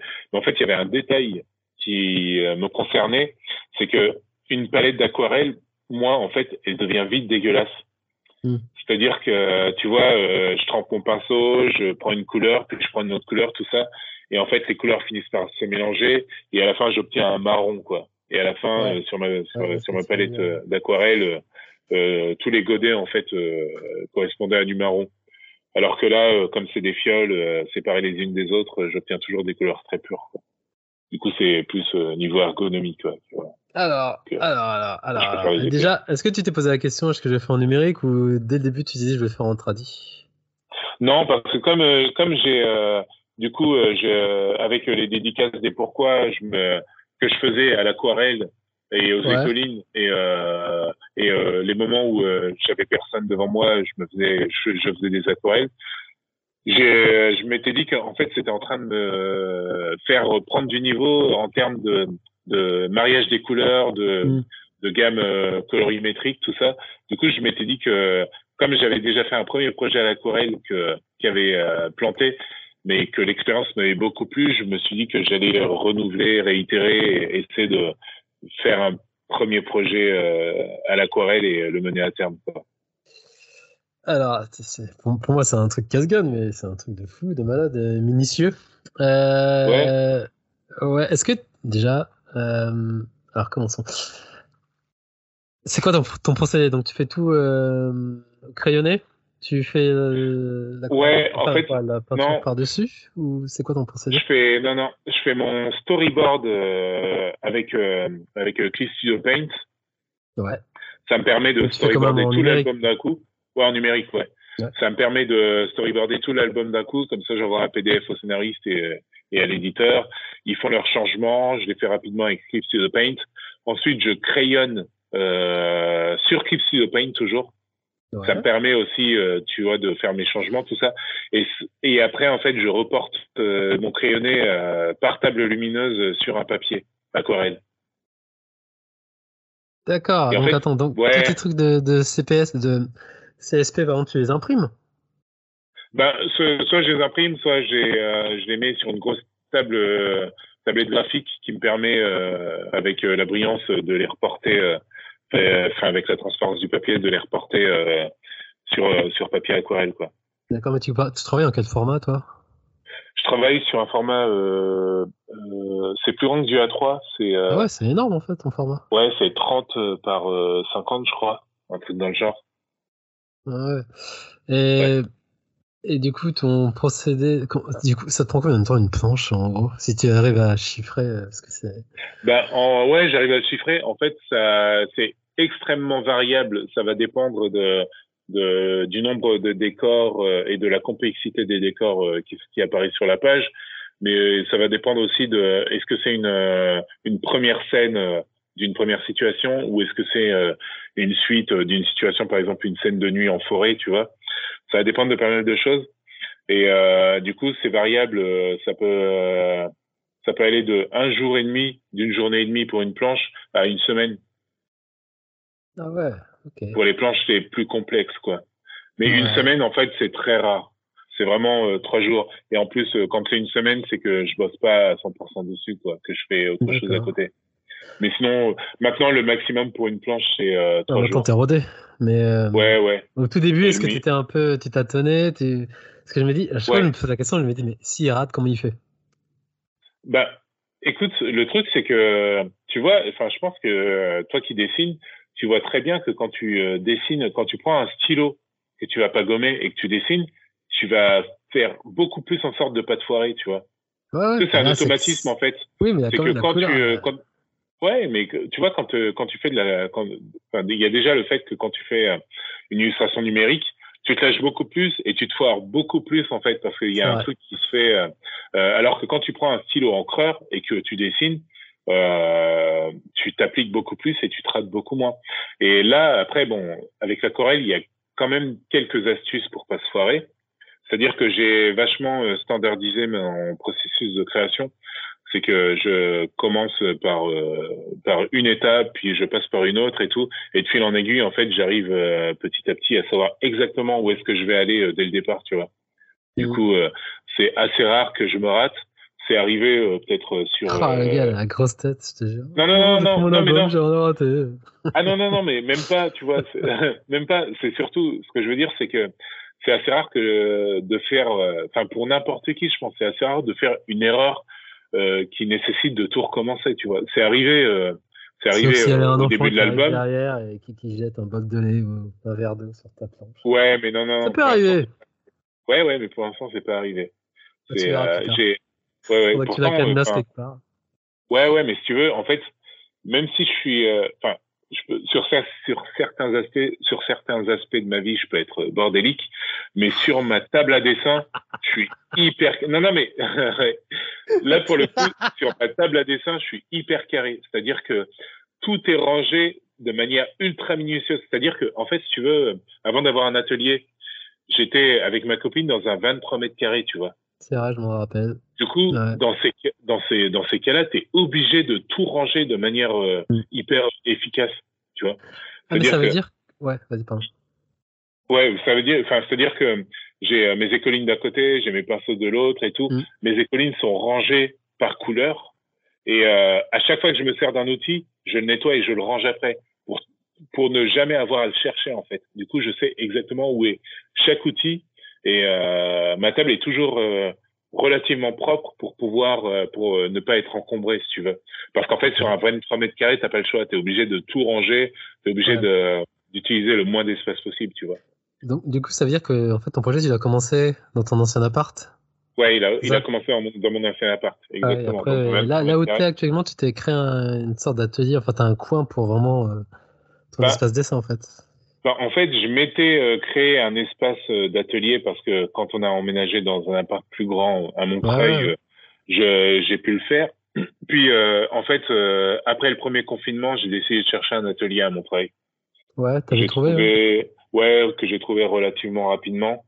Et, euh, et en fait, ben, parce qu'en T'as tout fait fait, là-bas, en fait. ouais, j'ai tout fait là-bas. Parce qu'en fait, je me suis surtout aperçu que que je procrastinais de plus en plus chez moi et euh, j'arrivais de moins en moins à bosser de manière efficace. D'accord. Bah, ça euh, revient à la question justement que je voulais te poser. Est-ce que tu arrivais toujours à bosser euh, genre chez toi, une fois que tu es dans ta bulle, t'es dans ta bulle, il faut, il faut quand même un espace extérieur, euh, ton quotidien justement Ouais. pour. euh, En fait, il me fallait soit, il me fallait soit plusieurs jours pour arriver à la concentration qui allait faire que j'arrive, que, que j'allais bosser euh, de manière efficace pendant plusieurs jours. En fait, quand tu es en couple, euh, tu peux pas faire ça parce que euh, dans ces cas-là, euh, enfin, quand je suis à ce niveau de concentration, je bosse presque H24 et, Ouais. et j'ai un rythme complètement explosé, quoi. Alors que ce qu'il fallait, c'est un, une occasion de séparer euh, mon espace de travail, euh, mon environnement de travail bureau, avec mon, rythme ouais, voilà, un rythme de bureau. Mais surtout, euh, quand je quitte mon travail, ne pas avoir mes planches qui sont proches pour avoir Oui, la pour, tentation de me remettre à bosser dessus, quoi. ouais. Ok. Euh... ouais, enfin, je regarde les planches en même temps. Que je, je mettrai les liens, je mettrai parce que tu as posté quelques Ouais. vidéos euh, vidéos. via les réseaux où tu montes tes étapes, et c'est super intéressant. Ouais. Est-ce que tu fais tout euh, chronologiquement ou pas? Ouais, ouais, ouais, je fais tout chronologiquement au final. J'ai euh, euh, parce que en fait, j'ai euh, j'ai trop peur que ce soit le bordel. Comme comme tu comme je te dis, en fait, euh, je suis euh, j'ai appris à me structurer, mais euh, j'ai une propension au bordel, c'est-à-dire que si euh, je fais pas les choses euh, carrées, ben je vais vite me disperser et à la fin, je vais perdre du temps, tu vois. Du coup, je préfère euh, euh, partir de la planche 1 et terminer à la planche 54. D'accord. Et là, quelles ont été tes inspirations là pour euh, Tu me disais c'est vraiment les Disney pour. euh, Ouais, pour, pour coup, terminer en termes de Bah. sais, recherche de design de personnages, t'en as as fait beaucoup beaucoup beaucoup de recherches. Tu avais à peu Ouais, près. j'ai fait beaucoup, j'ai fait, j'ai fait beaucoup de recherches et pour le coup, euh, quand j'ai fait mes recherches, j'ai pas essayé d'être influencé. C'est au moment où j'ai commencé à dessiner en fait euh, que, en fait, si tu veux, c'est comme, euh, je sais pas si tu vois, quand tu as une problématique, tu essayes de la résoudre en observant, tu vois. C'est-à-dire que comme j'avais jamais vraiment dessiné de forêt euh, et que je savais pas comment représenter la profondeur dans la forêt, tu vois, j'ai, euh, bah, j'ai commencé à bosser sur le projet. Et après, j'ai commencé à observer, euh, comme euh, j'aime beaucoup marcher en forêt, tu vois, je regardais à peu près, euh, j'essayais de voir à peu près comment on représentait. Puis euh, en regardant des Disney, euh, je m'apercevais que parfois il y avait certaines scènes qui se passaient en forêt. Et là, j'observais vraiment comment euh, ils arrivaient à, à, à représenter la profondeur, tout ça. Et du coup, euh, à cette étape-là, forcément, je regardais le tout et euh, j'étais influencé. Et euh, aussi, euh, comme j'ai des animaux anthropomorphes un peu mignons et que souvent, par exemple, dans Zootopie ou dans d'autres Disney, ils représentent les, les personnages à peu près de la même manière, j'observais un peu la proportion entre la tête et les corps, tu vois, pour, euh, Ouais. pour essayer de standardiser moi-même euh, mes personnages sans pour autant copier leur style, mais euh, essayer de, de prendre ce qu'il y avait de bon, quoi. Du coup, Et... et pareil, ton ancrage, c'est euh, c'est toujours euh, le même système ou? Bah, mon ancrage, euh, il est au pinceau aussi, euh, avec, pinceau euh, avec les couleurs. Ouais, au pinceau avec les couleurs. D'accord. En fait, je fais tout, enfin tout mise en couleur et ancrage avec la même technique. Quoi. La même technique, quoi. Ouais. Putain, c'est ouf tes lumières. Euh. Non, je suis impressionné par cette maîtrise. Surtout, c'est les corps. Enfin, Enfin, merci. Ouais, merci, mais pourtant, enfin, c'est. Euh, non, non, non, il y a non, toujours, non, non, mais il y a toujours plein de ratés. Et puis, euh, Ouais, j'essaye. euh, en fait, c'est vraiment, comme je disais, euh, c'est, tu sais, euh, c'est euh, avec euh, l'habitude d'être autodidacte, tu vois, où tu acceptes un job et euh, et t'apprends euh, après euh, à, à avoir les compétences pour ton job. Bah, en fait, euh, c'est ça. Enfin, tu. euh, en fait, moi, j'avais l'habitude de dessiner que des personnages et euh, et d'avoir des lacunes sur les décors. Du coup, ben, quand j'ai signé, Eh ben, que je je savais fallait ça se que- voit pas trop. En tout cas, ah, tu vois pas pourtant, ça. si, ça se voit. Ah bah, enfin, encore une fois, oui, parce que toi, je sais pas ce que tu veux dire, mais encore une fois, d'un point de Non, vue mais- extérieur, euh, on se dit pas, ah, il a du mal avec les décors. hein. On- tes personnages, ils, existent dans, tu vois, dans leur environnement, ouais, mais après, ouais. les gens, ils voient pas, ils voient pas le labeur qu'il y a derrière, tu vois. Oui, ils voient pas euh, les Non, problématiques. on sait que tu galères pas. On sait que tu Ouais, galères pas quand tu. Ouais, mais tu sais, euh, en fait, c'est juste que c'est, euh, enfin, ça, c'est quand même une petite dose de stress, tu vois. Tu sais, quand tu te dis que tu vas devoir dessiner une scène que tu n'as jamais dessinée, du sûr. coup, en fait, tu te prépares tellement qu'à la fin, ben, tu y arrives. Mais parce qu'en fait, tu t'es préparé, ça vient pas de nulle part. C'est-à-dire que, euh, ben, comme je te disais, la forêt, euh, euh, comme il fallait que je la dessine, ben, du coup, j'étais en stress et j'ai observé énormément pour euh, réussir à le faire. Et euh, ça vient pas de nulle part, quoi. C'est, euh, T'avais pas des photos en référence à côté, si, quand même Non? Bah non, parce qu'au final les photos ça marche pas trop. Je sais pas pourquoi. euh, avec moi ça marche pas de ouf. Ouais. C'est-à-dire que euh, en fait euh, je vais, euh, tu sais, j'allais sur Insta, tu vois, je scrollais et, et euh, je regardais des trucs et je likais pour pouvoir avoir une base de données, tout ça. Mais une fois que je me retrouvais dedans, en fait c'était déjà trop. euh, en fait, si tu veux, il y avait déjà un, un processus de stylisation qui euh, m'empêchait de voir vraiment euh, euh, ce qu'il fallait que je prenne. C'est-à-dire que tu vois, tu sais, la forêt euh, euh, telle que tu la vois, tu vois, et t'as un Ouais. dessinateur qui va l'observer, qui va styliser pour euh, le, la réinterpréter à sa manière, tu vois. Et en fait, cette réinterprétation, elle m'empêchait de voir au final euh, les, euh, les aspects techniques en fait de ce qui fait la profondeur. Du coup, pour moi, il valait mieux que j'aille directement en forêt, que je vois moi-même pour le styliser à ma manière, pour vraiment euh, voir euh, les, euh, les spécificités. Après, ça me servait quand même hein, de voir euh, les gens qui avaient stylisé, tu vois, pour euh, parce que ça, ça me donnait différents points de vue en fait de, du même euh, de la même représentation. Ne serait-ce que pareil pour la lumière, tu vois, euh, comment représenter l'ombre, comment mettre les couleurs dans les ombres, tu vois. Tu regardes comment les autres le font. Et euh, par exemple, tu as ceux qui vont faire le tout à chaque fois leurs ombres en bleu, mais t'en as d'autres qui Ouais. vont imposer quelques couleurs, tu vois, euh, bleu au départ, enfin non, plutôt orange au départ, puis ça tire vers le bleu, des trucs dans genre. Du coup, quand tu observes ça, tu vas euh, dans la nature et tu regardes et tu vas t'apercevoir que oui, effectivement, tu vois ces couleurs-là et tu vois l'aberration chromatique euh, qui apparaît euh, sur la naissance de l'ombre. Du coup, t'essayes, euh, tu rentres chez toi, tu fais des tests pour essayer de voir en fait comment les représenter, euh, comment mixer les couleurs pour faire en sorte que ce soit, que ce soit idéal. Et en fait, en le faisant, tu te rends compte de la logique en fait de la diffraction de la lumière et de comment euh, en fait tu te vois que tout est logique en fait de la raison pour laquelle il y a telle couleur dans telle lumière euh, telle couleur dans dans telle ombre euh, au niveau enfin euh, dans telle ombre crépusculaire euh, enfin. Tout ça ça devient logique en fait euh, par l'observation. Et en fait c'est comme ça que tu apprends à, à traiter la lumière quoi. Et donc, on est d'accord, donc t'as tout fait tradi, même les effets, là, tu me parlais de lumière, des effets Ouais, de, ouais, ouais, de tout- phare, tout de tradi. voiture, euh, tout, tout. ouais ouais tout traduit tout traduit mais ça c'est vraiment euh, parce que euh, parce que je suis les aussi un flemmard. Non, mais Ouais. des phares et putain, c'est ouf. Ouais. Mais ça, c'est parce qu'en fait, je voulais pas me retrouver à devoir euh, retravailler ap- après euh, planche par planche sur Photoshop. Bah oui, tu m'étonnes, ouais. Du coup, Mais- du coup, c'est la force de ma flemme, quoi.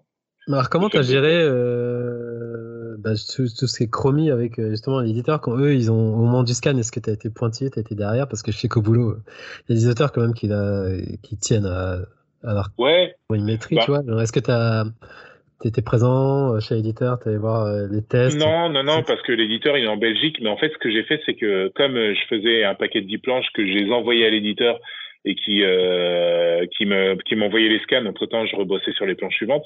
Et ben en fait, ça m'a permis de faire des tests sur les premières planches, si tu veux. Euh, j'ai envoyé mes premières planches. Bon, déjà, c'est des euh, c'est- enfin c'est de la photogravure, du coup, c'est d'assez bonne qualité. Mais sur les premières planches, en fait, j'obtenais quelques petites différences que je retouchais directement sur Photoshop pour réobtenir euh, les résultats que j'avais sur papier. Mais en fait, je me suis posé la question à savoir pourquoi est-ce que j'obtenais ces différences-là et comment pallier à ça. Et du coup, je me suis aperçu qu'il fallait que je force un peu sur mes contrastes pour mm. faire en sorte que j'obtienne, que j'ai moins le moins de travail possible après, tu vois. Du coup, les premières planches, tu veux, il y avait quelques petites différences que j'ai retravaillées après. J'ai pas vraiment réussi à obtenir la qualité des de ce que j'avais sur papier sur les dix premières planches, mais ça s'est vite résolu après. Donc en gros, c'est moi qui ai fait le travail pour m'adapter euh, au scan de l'éditeur plutôt que l'inverse. D'accord. Et j'avais des questions euh, en termes de retour des, des éditeurs. Tu avais quelques retouches à faire ou globalement ça a été? Non, globalement ça a été.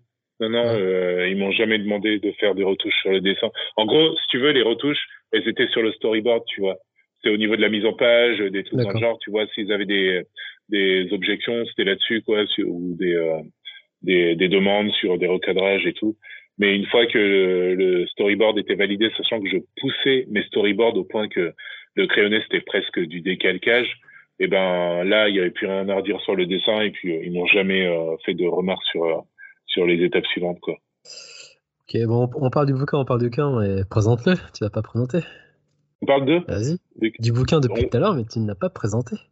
Ah oui, ben oui, effectivement. Ben alors, euh, Paul Trominet, euh, c'est euh, sachant que je suis nul pour les résumés, hein. mais bon, je vais ah, essayer. C'est ton taf, hein Vas-y. Ouais, non, c'est pas mon taf. Non, non, je suis dessinateur. Non, si, ouais, c'est bah, pas tu défends ton bébé et pousse les gens à acheter. Ouais, ouais. Même si j'ai fait deux ans dans la vente, ça veut pas dire que je suis, je suis un bon vendeur. Hein. Loin de là, au contraire, j'étais même nul.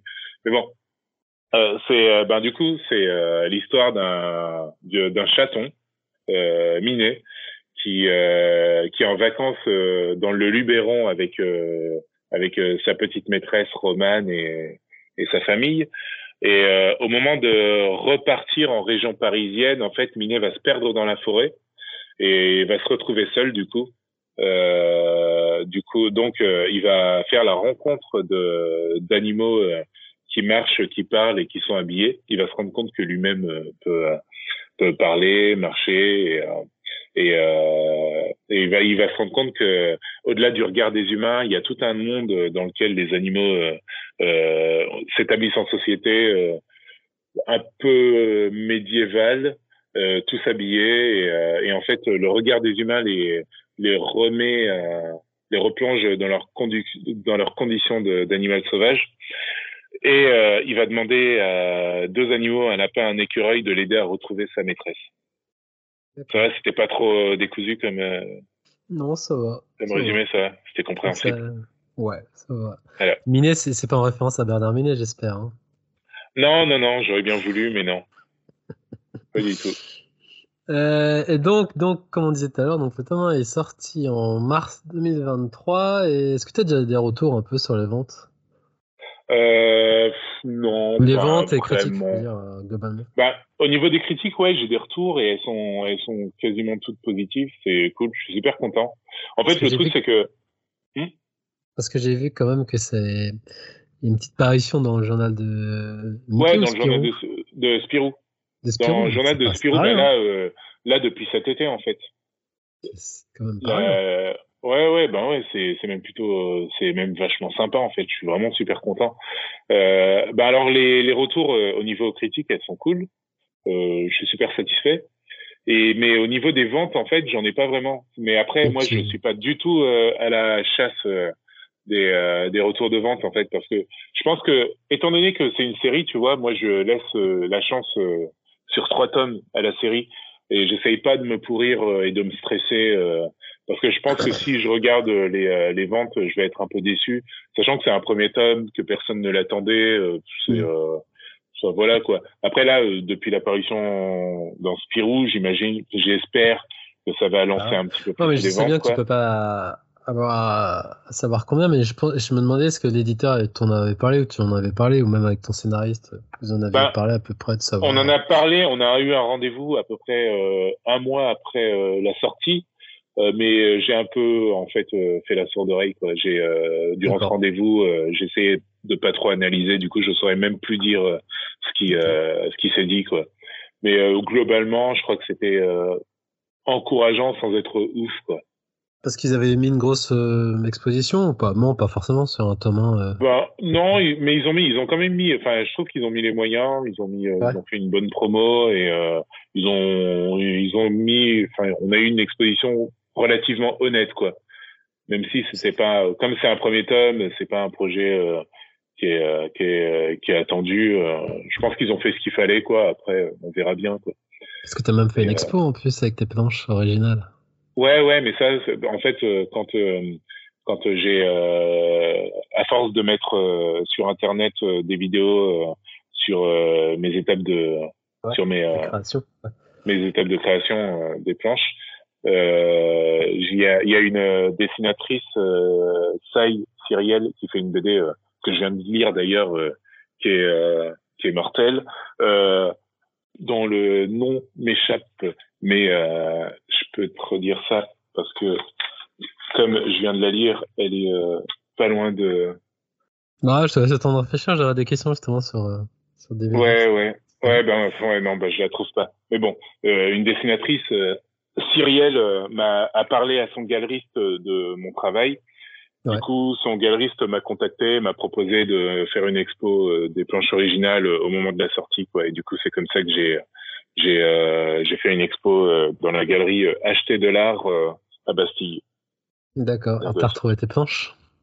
Ah oui, oui, parce que oui, en fait, c'est passé un truc, c'est que en fait, ouais, une petite galère. C'est suite à une autre expo que j'ai fait que j'ai fait dans une autre ville euh, euh durant le transit. Euh, la 18, 18 planches ont été volées en fait. Euh, et du coup, euh, du coup, ben non, je les ai pas récupérées, mais bon. Ah, tu les as pas récupérées, putain merde. Non, non, je les ai pas récupérées, elles sont perdues, elles sont perdues à jamais. Je pense que, je pense qu'elles décorent les toilettes dans. Tu rigoles quoi? Quelqu'un, quelqu'un les a revendues et il est millionnaire? Ah non, tu rigoles? Non, mais déjà, ne serait-ce que, je suis pas un dessinateur connu. Donc euh, les planches n'ont pas vraiment de valeur en soi. Et en plus, euh, le truc c'est que il faudrait euh, en fait où est-ce qu'ils pourraient les vendre, sachant que il faudrait forcément qu'ils passent par internet. Et dès qu'un visuel sort, sachant que j'ai mis au courant mon galeriste, qui a mis au courant son son circuit de galeriste, enfin. et j'ai partagé, j'ai partagé ça sur sur internet. c'est je pense qu'il a très peu de chances de pouvoir de pouvoir les vendre et quand bien même je pense que je pense qu'il a fait un vol à l'aveugle. Euh, mm. C'est-à-dire qu'il a soupçonné qu'il y avait des planches originales, il les a prises, et soit euh, il les trouve sympas, du coup il les accroche dans ses toilettes, soit euh, soit ben c'était pas ce qu'il voulait voler, du coup il les attache quoi, pour, euh, pour pas se pour pas se faire gueuler. Mais euh, mais bon, après, enfin voilà, le la personne qui les a expédiés a pris ses responsabilités. Et, et ça, c'est au final euh, enfin pas bien terminé parce que j'aurais bien aimé retrouver mes planches, mais c'est c'est pas terminé d'une mauvaise manière. Donc euh, ça va. Pas... Et... Est-ce que tu as... Ouais, donc le tome 2 est prévu pour quand? Le tome 2, il est prévu pour euh, janvier 2024. D'accord. Parce que normalement, je dois le terminer, ouais, comme je disais tout à l'heure, pour, pour septembre, fin septembre 2024. 2023. Euh, si jamais, si je suis pas trop à la bourre, mais euh, comme là, je vais me faire une session de taf intensive, euh, ça devrait le faire normalement. t'as as avancé sur combien de planches à peu près? Oh, je, Sur à peu près euh, sur plus de 35 planches. Sachant que tout l'album est tout l'album est, est déjà storyboardé, tout l'album est déjà crayonné, et là c'est juste les mises en couleur quoi. Ouais, nickel. Ouais. Et donc là, pour l'instant, vous avez signé pour trois tomes. Ouais. C'est ça, mais potentiellement, la série peut aller plus loin ou ça se terminera en trois tomes et avec une fin ouverte ou euh, Ouais, ben c'est une fin ouverte, mais c'est la fin d'un cycle quand même. Euh, quoi qu'il arrive, c'est une histoire qui se euh, termine, mais euh, qui peut amener en fait à une suite. Hein. C'est comme il décrit un univers en fait qui au final va prendre de l'ampleur ben c'est pas dit que ça puisse ça puisse se continuer après quoi mais ça va dépendre non seulement du de la motivation euh, du scénariste et du dessinateur et aussi de l'éditeur quoi. C'est à dire que si les ventes sont si les ventes sont présentes ça ça, enfin, ça, ça induira ça induira euh, l'envie de faire une suite euh, de la part de l'éditeur. Euh, et puis si nous enfin après moi je pense que si ça continue j'aurais envie de continuer parce que je prends vraiment, je prends vraiment beaucoup de plaisir à à faire ce projet à l'aquarelle. Donc, euh, quoi qu'il arrive déjà, enfin, je, je, me pose la question, je me suis posé la question dernièrement à savoir est-ce que je vais continuer après à dessiner exclusivement à l'aquarelle Je pense que oui, même si entre temps là, là dernièrement j'ai fait, j'ai participé à un projet collectif aussi sur le métal qui n'a absolument rien à voir. Et j'ai fait mes planches numériques en me disant que ça irait plus vite. Au final, ça a pris à peu près un temps équivalent. Mais euh, mais ouais, on verra quoi, on verra si ça continue. Ça dépendra de plein de facteurs. Ok, alors j'ai encore quelques questions avant de clôturer cette interview euh, qui pourrait durer des heures, des heures. Hein. Euh, question un peu retard. Alors, euh, tu as quand même publié beaucoup, beaucoup de bouquins, après dans des styles différents, mais quelle est selon toi ton œuvre dont tu as kiffé le plus à la création, enfin, tu as kiffé le plus faire, et celle qui te parle le moins? Alors, euh, bah alors, euh, en fait, euh, le truc, c'est que je pense que j'ai vraiment kiffé euh, à peu près tout ce que j'ai fait, même si, euh, même si pour le coup, c'est,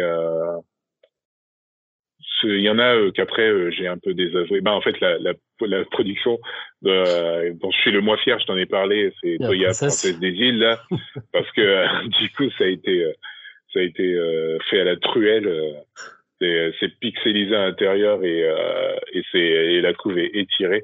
Couve d'ailleurs que j'ai perdu dans le train. Parce que tu sais j'avais fait euh, j'avais fait au Tria.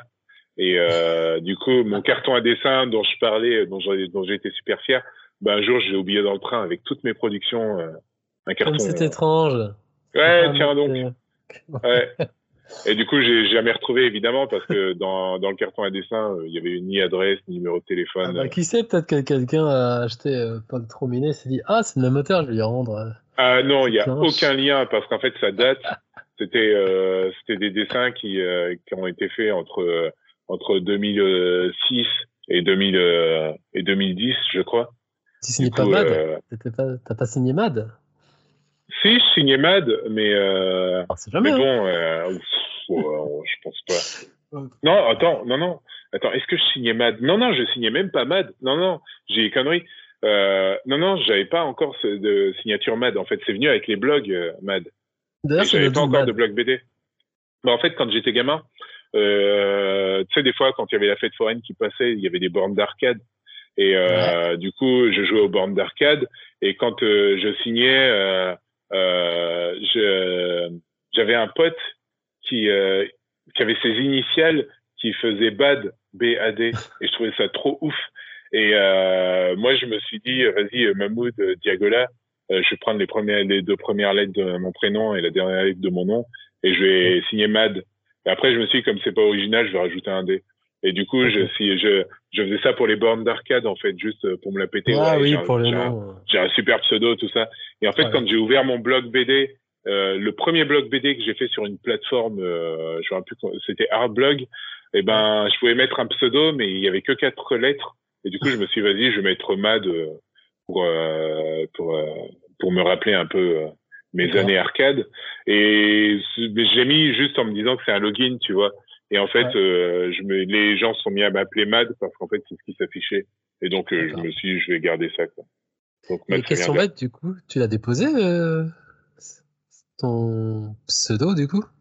Bah ouais, bah, je sais pas ça bah, en fait, quand j'ai ouvert, non, quand j'ai ouvert mon mon activité, euh, j'ai euh, j'ai j'ai pas des, si je l'ai déposé, je crois que c'est une obligation quand tu es auteur de, mais... autrice de BD, je sais pas. Non, c'est pas une obligation. Non, non, c'est pas une obligation, pas du tout. D'accord. Mais euh, mais j'ai déposé, enfin j'ai ouvert mon auto-entreprise au nom de Mahmoud Diagola et je me suis enregistré à mes des artistes comme étant MAD. Mais euh, c'est pas une obligation et puis c'est pas du tout, il n'y a pas de copyright. Hein, C'est-à-dire que mmh. quelqu'un d'autre peut s'appeler MAD, euh, ça. Ok. Donc du coup, tu as kiffé plus ou moins tout ce que tu as fait, donc t'as pas vraiment de regrets sauf ce qu'on avait dit, mais t'as pas de non, j'ai pas de regret, pas du tout, pas du tout, parce qu'en fait, c'est vraiment, ça m'a permis de vraiment d'expérimenter, et euh, je pense que tout a été bon à prendre pour euh, m'aider à progresser, quoi. Ok. J'ai aucun regret. Est-ce que dans le futur, là, si on oublie Paul Trominet, est-ce que tu as toujours en tête de te dire, je vais me faire vraiment euh, un projet à moi, ah de A à Z, sans scénariste, c'est vraiment que tu veux chapeauter. Ah ouais, bien sûr, bien sûr, mais en fait, j'ai déjà des projets. J'ai un projet, euh, j'ai un projet, mais euh, en fait, c'est ça, c'est le projet euh, de toute une vie. qui prend, qui va prendre encore du temps, que j'ai déjà commencé en fait. Là, c'est plus, ça a rien à voir au niveau du, au niveau du trait. C'est plus un mix entre carnet de voyage et récit initiatique en fait. C'est en gros. Euh, mon père, il est arrivé en France fin années 50, années 60 surtout. Euh, et, euh, et moi, je suis, euh, je, suis allé au Mali, euh, du coup, dans le pays de mes parents, pour la première fois en 2000, en 95 et pour la deuxième fois en 2010. Et en 2010, en fait, j'ai commencé, j'ai commencé un carnet de voyage. En gros, j'ai fait le voyage avec mon frère et mon oncle. Et en fait, on, on, on, a fait un peu un road trip en fait en partant de la capitale pour aller jusqu'à la région de Bandiagara. Et en fait, euh, mon oncle qui euh, qui euh, qui bossait qui bossait un peu dans l'ambassade, je crois, il s'y connaît vachement en termes de, de politique locale. Et du coup, il me parlait de chaque endroit dans lesquels on s'arrêtait. Et moi, je faisais des croquis, je faisais des, des croquis à l'encre de Chine. Et donc, je, je, je, prenais des notes. Et j'ai commencé à me dire que j'allais parler du coup de mon impression en tant que en tant qu'immigré de deuxième génération euh, qui, euh, qui arrivait dans le pays euh, dans lequel ses parents ont grandi. Et je voulais le mettre en, en parallèle avec, enfin, ce qui est venu plus tard, c'est que, enfin, mon père est tombé malade, puis puis est mort, mmh. est décédé. Du coup, du coup, durant durant sa maladie dont il était atteint, il a eu il a eu un rapport avec une infirmière qui euh, qui, euh, qui l'a aidé en fait à écrire euh, deux trois deux trois choses sur ses mémoires pour l'aider à faire fonctionner sa mémoire. Et et le truc c'est que en fait je sais pas enfin je pense que c'est le cas pour énormément d'enfants d'immigrés. Il y a y a une sorte de coupure entre la génération de mes parents et la nôtre. C'est-à-dire que je connais quasiment rien de son passé à mon père. Et euh, alors que en fait, euh, il m'a élevé, euh, il m'a élevé, je l'ai aimé et tout ça. Mais euh, mais en fait, on pas, je lui ai jamais, j'ai jamais osé lui poser des questions sur son passé. Et euh, et quand j'ai lu les quelques phrases que que l'infirmière que l'infirmière a notées sur lui, en fait, ça m'a fait, ça m'a ça m'a fait un petit quelque chose. Euh, enfin, il racontait, euh, ne serait-ce qu'une phrase où il disait que quand il est arrivé en France et qu'il a vu la neige pour la première fois, il avait l'impression de voir, euh, d'être en Afrique quand il mmh. récoltait le mil, tu vois, dans les champs de mil, le fait que tout soit blanc comme ça. Et en fait, j'avais jamais eu mon père avoir des envolées lyriques en fait du coup ça m'a fait quelque chose et je me suis dit qu'il fallait que j'en fasse quelque chose et que je le mette en, en rapport avec avec que je mette en miroir avec moi et ma découverte du pays de mes parents quoi. Mhm. et euh, et du coup je m'étais dit qu'il fallait que j'y retourne euh, euh, que je retourne au Mali pour faire euh, pour faire le un autre trajet euh, plutôt là partir de de Bamako et aller vers l'ouest vers le village de mon père là où il est enterré aujourd'hui tu vois pour euh, boucler la boucle. Mais c'est un projet à long terme qui va me demander énormément d'écriture et il faut que j'y retourne forcément et, ça, c'est un gros projet. Euh, c'est un gros projet, ouais. ouais. Ok. Mais t'en as d'autres aussi euh, à côté, je suppose. Euh. Ouais, j'en ai d'autres aussi, ouais, de, des projets jeunesse. J'en ai, j'en ai un en particulier, pareil, qui est, qui est déjà écrit aussi, enfin qui est déjà écrit dans les grandes lignes, mais qui est pas, qui est pas découpé. Mais j'attends, je suis pas pressé en fait de les faire. J'attends vraiment l'occasion. Parce que là, le truc, c'est que les projets, les projets en fait, j'aime beaucoup aussi collaborer avec un scénariste. Je trouve que c'est, enfin, je trouve ça très riche en, termes de, en termes d'expérience. Ouais. Bah, j'allais te poser la question justement comment tu vois ta, ton autre, euh, enfin, ta, enfin, moitié de carrière, plutôt la suite de ta carrière en BD. Donc, tu m'as parlé des projets, mais tu dois toujours faire de la BD, je veux dire.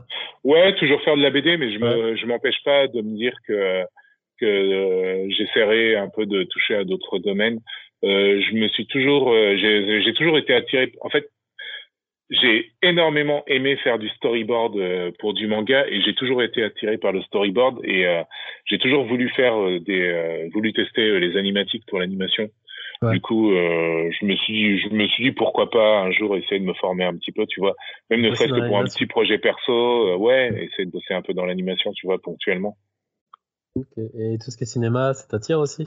Ou pas forcément Tu sais, ou genre faire des illustrations pour ou des props, enfin, de props, de cara design, euh, tout ça. Ouais, bah en fait, j'ai fait quelques petits trucs aussi. J'ai eu euh, dernièrement, j'ai fait, euh, j'ai pour une petite séquence animée. Oh, bah, j'ai déjà fait une séquence animée en fait pour un film d'un pote. Euh, C'est celle que tu avais montré là chez toi? Euh, ouais, je crois. C'est pas, une... ouais. pas avec le samouraï. Euh... Ouais, c'est ouais, ouais, c'est ça, ouais. Ouais, c'est ça. Avec qui a été euh, fait en, enfin, il y a eu beaucoup de post-prod après euh, par un pote David en fait, un pote en commun, David. Puis ah, là dernièrement, il ouais, hum, ouais, il avait bossé dessus. Et là dernièrement, j'ai fait aussi un autre projet pour un autre film bah, qui est sorti cette année, qui s'appelle, qui s'appelle La Gravité euh, de Cédric Ido. Euh, en gros, euh, son personnage ah, principal. touche à tout. Bon, je, je te dis, je suis un yes man.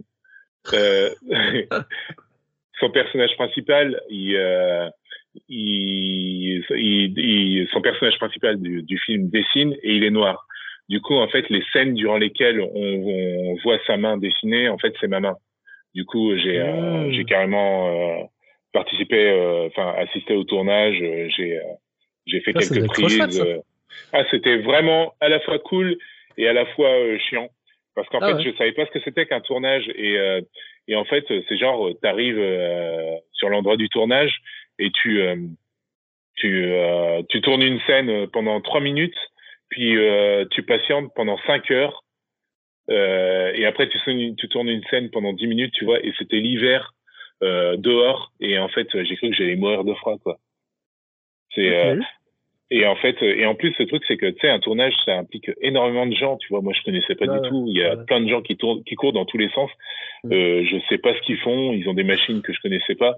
Et euh, du coup toi t'es là t'essayes de trouver un coin où tu gênes personne. Mais en fait quel que soit l'endroit où tu te mets tu tu gênes toujours tu vois. Du coup euh, c'est assez spécial.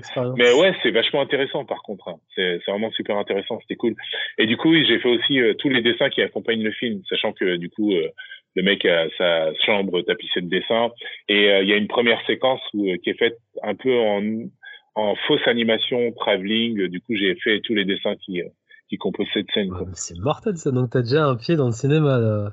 Ouais, un pied dans le cinéma. je veux dire, tu peux avoir concrètement, tu peux quand même te faire quelques contacts pour arriver sur d'autres projets. Ouais, ouais, ouais, ouais, carrément. Mais d'ailleurs, il y a eu un moment aussi où on m'avait contacté pour un film que j'ai vu qui est, qui, qui est finalement sorti.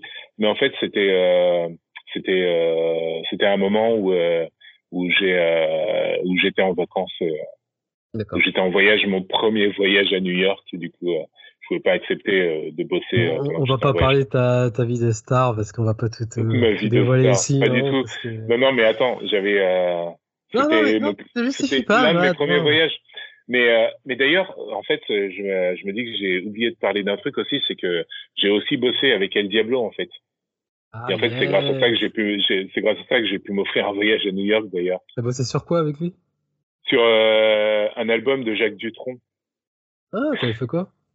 J'ai fait, en fait, euh, euh, pour euh, son anniversaire, il avait fait un album anniversaire qui s'appelle Hello Mister Dutron, je crois. Ou un truc dans le genre. Et du coup, j'ai fait la pochette j'ai fait le portrait de Jacques Dutronc pour la pochette et le portrait de tous les chanteurs qui qui qui reprenaient en fait les meilleurs titres de Jacques Dutronc, tu vois. Du coup, il y avait Joey Star, il y avait il y avait Thomas Dutronc, il y avait euh, Miosek, il y avait, euh, il y avait euh, les, les, non pas les Pauline, non, je ne sais plus comment ça s'appelle. Euh, bref. Il a fait, il a fait quoi tu le Diablo alors? C'était quoi le lien? Bah, En fait, c'est lui qui montait le projet et surtout hmm. l'album était accompagné d'un d'un petit clip vidéo en fait. Du coup, je les ai aidés à bosser là-dessus. D'accord. Juste pour ceux qui savent pas, Diablo c'est quand même un peu Lascar, donc c'est. Ouais, c'est ouais le créateur de Lascar, ouais. Ouais, ouais. Euh, ah ouais, non, c'est mortel. Enfin, si je devais faire un petit résumé de ta vie, je dirais que être dessinateur, ça paye très bien. Non. Du bouche, du bouche à oreille. Non, t'as pas galéré pour tes projets, donc ça va. Donc, ah, toutes les des dessinateurs, dessinatrices qui disent ah, dessinateur, c'est la misère. Avec toi, c'est tout l'inverse. Mais ouais, je sais bien. ouais, ouais. Non, mais en fait, je pense que tu vois, la, la période durant laquelle euh, je faisais mes allers-retours euh, Sens Paris, et que je bossais en intérim, en fait, c'était une période où je galérais tellement que je pense que j'ai pris l'habitude de, de, galérer et que euh, au final, ben, je sais pas, j'ai la peau dure, quoi. Euh, non, mais vraiment, c'est, euh, il y a eu, en fait, durant cette période, il y a eu des, des jours où euh, la journée j'étais à la fac, puis après je partais en banlieue éloignée pour faire un inventaire qui était censé se passer toute la nuit. Au final, il se terminait à une heure du matin, et comme il y avait plus de train pour rentrer à Sens, bah, du coup, je passais la nuit à Paris. Euh, ah, et pour et c'était l'hiver, pour pas mourir de froid, je marchais. Et du coup, je marchais toute la nuit jusqu'au premier train à 8 heures du mat, quoi, pour rentrer chez moi, prendre une douche, revenir à Paris. Et, euh, ouais, t'étais motivé, t'étais jeune. Ouais, bah, motivé. T'étais en plein dans les dessous. En fait. Ouais, ouais j'ai galéré de ouf et du coup, ça m'a appris à, à savoir euh, à peu près comment survivre, quoi, en, comment trouver des plans pour gagner de l'argent, quoi. Ah, c'est bien, c'est bien. T'es un bon débrouillard. Donc, euh, bon, on va arriver à la fin de cette conversation. J'ai quelques questions avant de clôturer tout ça. Ouais. Est-ce que tu as une BD à nous conseiller? Justement, t'en parlais tout à l'heure avec. Euh, ah, mais grave. Ben, euh, je viens de lire une BD. la BD s'appelle Leila Star ou les, les, différentes morts de Leila Star ou un truc dans le genre. Mais bon, et je me rappelle plus du nom de l'auteur. mais c'est un gros coup de cœur c'est un gros kiff. C'est vraiment, c'est vraiment génial. En gros, c'est c'est euh, la déesse de la mort euh, qui, euh, enfin, la déesse de la mort hindoue qui qui va se faire licencier parce que il a été prévu qu'il que il va y avoir la naissance d'un enfant qui va résoudre la mort en fait. Et du coup, comme tout le monde va vivre éternellement, ben, elle sert plus à rien. Donc, le dieu, le père de tout, va lui proposer de la réincarner en humaine pour vivre une vie de mortelle. Et donc, euh, c'est là-dessus que ça part. Et comme évidemment, elle va pas l'entendre de cette oreille, ben voilà quoi, ça va, ça va, il va, il va en découler une histoire vachement bien. Et c'est mortel. C'est vraiment. Ouais, je vois euh, ça, ben je vois le dessin de trait. Ouais, ouais. C'est magistral au niveau du dessin et le texte est tellement beau quoi. C'est ton kiff du moment? C'est mon kiff du moment, mais c'est pas le seul. Hein. J'en ai.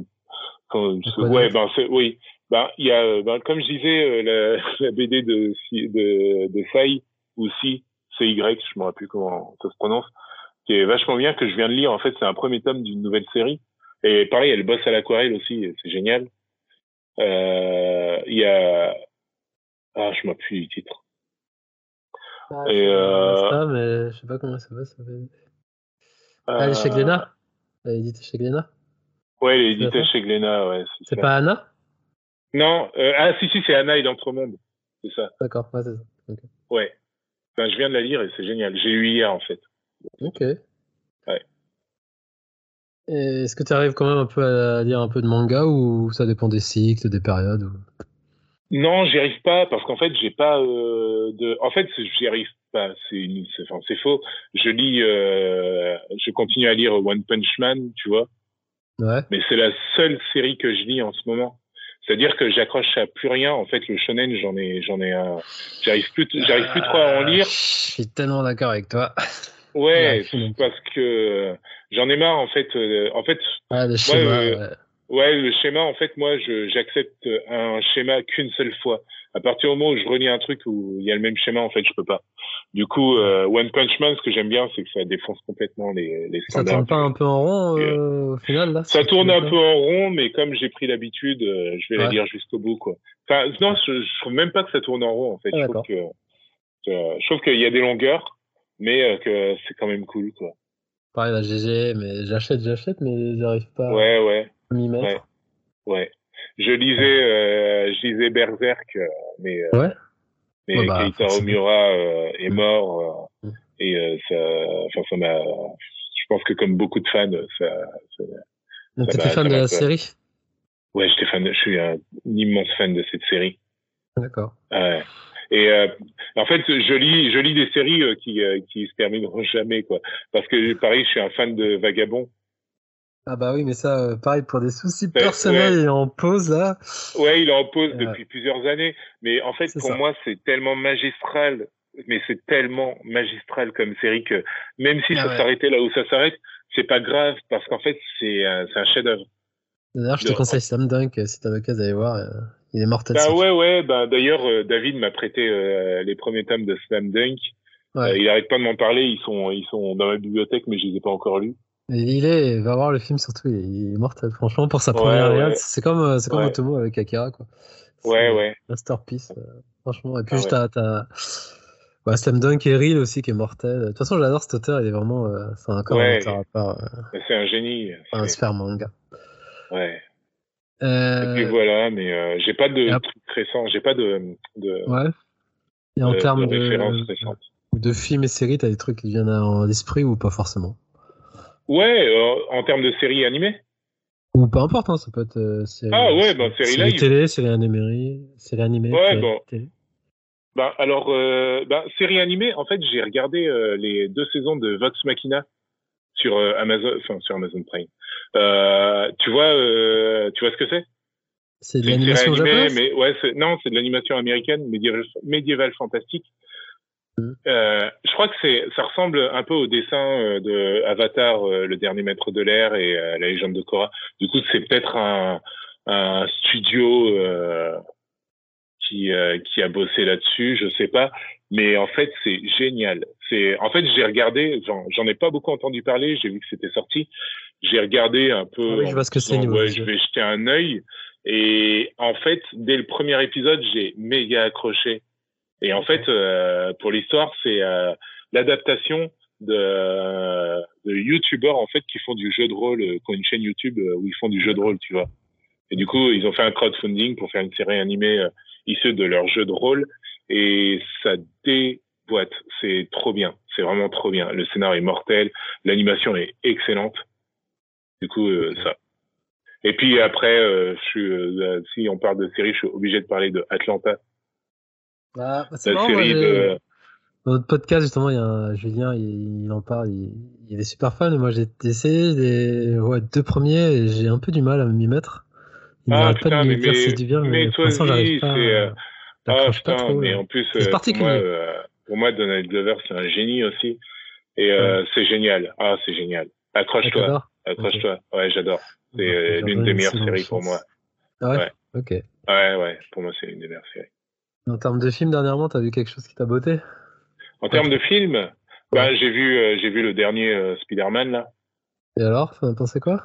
Bah en fait, j'y suis allé reculant bizarrement parce qu'en fait, j'ai vu le premier, j'ai vachement aimé là, euh, Miles Morales, j'ai vraiment vachement aimé. Et je me suis dit, ils vont en faire un deux et ils vont peut-être répéter des trucs au final qui vont être moins bien. Et j'ai adoré. J'ai vraiment adoré. Pour le coup, j'ai trouvé ça vraiment cool, vraiment fun en fait. Bah, pareil, c'est, on a fait un numéro là-dessus, on en débat. Ouais, ouais. Avis pour et contre. Moi, pareil, moi, j'ai surkiffé ce film. Je crois que j'ai déjà vu trois fois au ciné. Ouais, ok. non, non, mais j'adore. Puis, bah, l'aspect graphique, il est ouf, quoi. Ah, il est complètement ouf, ouais. C'est génial. La BO, elle est ouf. Enfin, franchement. Ouais, ouais. Et à part ça, les derniers coups de cœur cinéma que j'ai eu, en fait, c'est simple, hein, j'en ai pas eu des masses. Parce qu'en même temps, j'ai, j'ai pas pris le temps ces derniers temps d'aller au cinéma. Ah ouais. Il y a The, The Green Knight le Chevalier ah, Vert. Bah oui, c'est une claque avec euh, ah, Dev Patel, je sais plus son nom. Enfin, ouais, avec Dev Patel. Ouais. Ah, c'est magnifique. Mais j'ai, en plus, je l'ai vu qu'une fois, je, il faut que je le revoie. Parce ouais, que pareil, c'est ça dans le j'ai l'avoir vu sur euh, grand écran. Ouais, moi j'ai vu sur grand écran. J'étais ah. scotché, hein. c'était magnifique. Tu l'as vu où? J'étais scotché. Je l'ai vu euh, au Méliès. Ah, d'accord. Il... Ah, ils l'ont ah, ils l'ont pas, ouais. ils le passent? Ouais, ils l'ont passé, mais euh, c'était ah, euh, la dernière. Ouais. Mais euh, ouais, ouais, c'était, c'est ah putain, c'est euh, c'est magistral. Après, euh, il y a aussi Everything Everywhere All at Once. Ah, ça, je suis un peu moins fan. Je... Ouais, ouais, j'ai kiffé, j'ai kiffé. Et une autre, un autre Sorry to Bother You. Ah oui, j'en ai parlé aussi, on en a entendu Avec la parler. Je pense que ça pourrait être un thème. Ah, j'ai adoré. ok. J'ai adoré. Pareil, j'adore l'acteur. Ouais. Et d'accord. Et t'as le temps un peu de jouer? Euh, Ouais, mais en fait j'ai le temps de jouer, mais en fait tu sais je suis un joueur, euh, je suis pas un joueur occasionnel, mais euh, je suis un joueur qui va jouer à un jeu et qui va le terminer. Et tant que j'ai pas terminé ce jeu, je vais pas, en, je, je, vais pas jouer à un autre. Du coup j'ai euh, j'ai joué j'ai joué à Elden Ring. Ouais. Et c'est à cause de Pierre. Ça? Non, même pas. Non, non, non. C'est juste que j'ai été convaincu. Enfin, C'est, euh, tu sais, je regarde beaucoup la presse, euh, la presse vidéoludique, et, euh, et du coup, euh, j'ai vu qu'il était conseillé par euh, énormément de gens, et j'avais jamais joué à un From Software. Ah, t'as jamais coup, fait de Soul avant, en fait Non, j'avais jamais fait de Soul. Du coup, c'était à la découverte, je l'ai acheté. Au départ, j'ai un peu regretté parce que c'était dur. Et après, j'ai commencé à avancer et j'ai été plongé dedans à 100%. Et le truc, c'est que comme tu sais, je j'ai pas le temps de beaucoup jouer. Bah oui, Du coup, c'est genre, euh, je joue un peu, puis pendant deux trois semaines, je vais pas jouer du tout. Puis après, je vais reprendre les manettes. En fait, ce que j'ai trouvé ouf, c'est que même euh, au bout de deux mois euh, d'arrêt de jeu, je reprenais les manettes et en fait, j'arrivais euh, Ah ouais, parfaitement à rien jouer. perdu? Ah, C'est cool. Ouais, j'avais rien perdu. En fait, ce jeu, il est pensé de manière vachement intelligente. Du coup, je trouve très ergonomique et, euh, et très intuitif.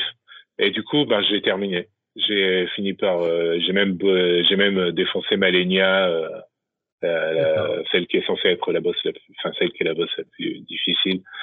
Et, euh, et voilà. Du du coup, euh, du coup, euh, mon jeu suivant sur la liste c'était Red Dead Redemption 2. Tu te facilites pas la tâche, toi.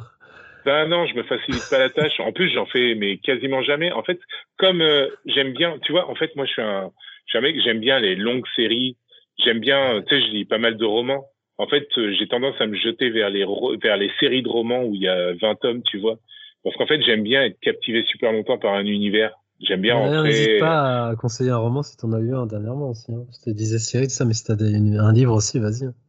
Ouais, ouais. Merci. Ben en fait, euh, le, le dernier roman, enfin le, le roman que je viens de terminer, c'est euh, c'est euh, Ma sœur serial killer. D'accord. Euh, c'est une euh, romancière euh, d'Afrique du Sud, en gros. Mais là, c'est un roman court du coup. Après, si tu veux une série, euh, moi, je vais te vendre l'Assassin Royal, tu vois. Mais euh, c'est une série que je vends à tout le monde depuis euh, depuis que j'ai commencé à la lire en 2003. J'ai lu euh, Ouais. les. euh, en fait, il y a une première série de 12 tomes, puis euh, non, ouais, de 12 tomes, puis une deuxième série de de 10 tomes. Je me rappelle plus combien de tomes, mais il doit y en avoir une vingtaine en tout. Et il y a des séries parallèles qui se passent dans le même univers, mais avec d'autres personnages. Euh, Il y a les Aventuriers de la mer, il y a les, euh, enfin bref, il y a plein de séries. J'ai tout lu et l'Assassin Royal, j'ai lu le cycle entier à peu près quatre fois. D'accord. Je suis un énorme fan. Du coup, euh, du coup, voilà, je je serai pas, euh, je serai pas euh, objectif et surtout, j'accepte pas de critique sur cette série. Il y a une fois, j'en ai parlé à un pote, il m'a fait ah ouais, je l'ai lu, c'est un peu cucu. J'ai failli lui euh, lui raser sa barbe pour me venger. Et, euh, ouais, ouais, mais Quelle euh, violence. Bon, bah, mais voilà. merci pour toutes ces recos et on va terminer rien. bah, par. euh, où est-ce qu'on te retrouve, euh, Mahmoud?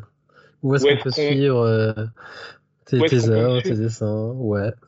bah, on peut me suivre sur ma page Instagram @chemad, c h e z Ouais, de toute façon, je mettrai des liens dans la description. Ouais, voilà. Mais ce qui est bien, c'est que comme j'avais un site internet que je me suis dit que j'allais le mettre en travaux euh, et que j'ai qu'il est en travaux depuis plusieurs années, mais que du coup j'ai redirigé mon nom de domaine vers ma page Instagram, il suffit juste de taper mad.fr pour tomber sur ma page Instagram.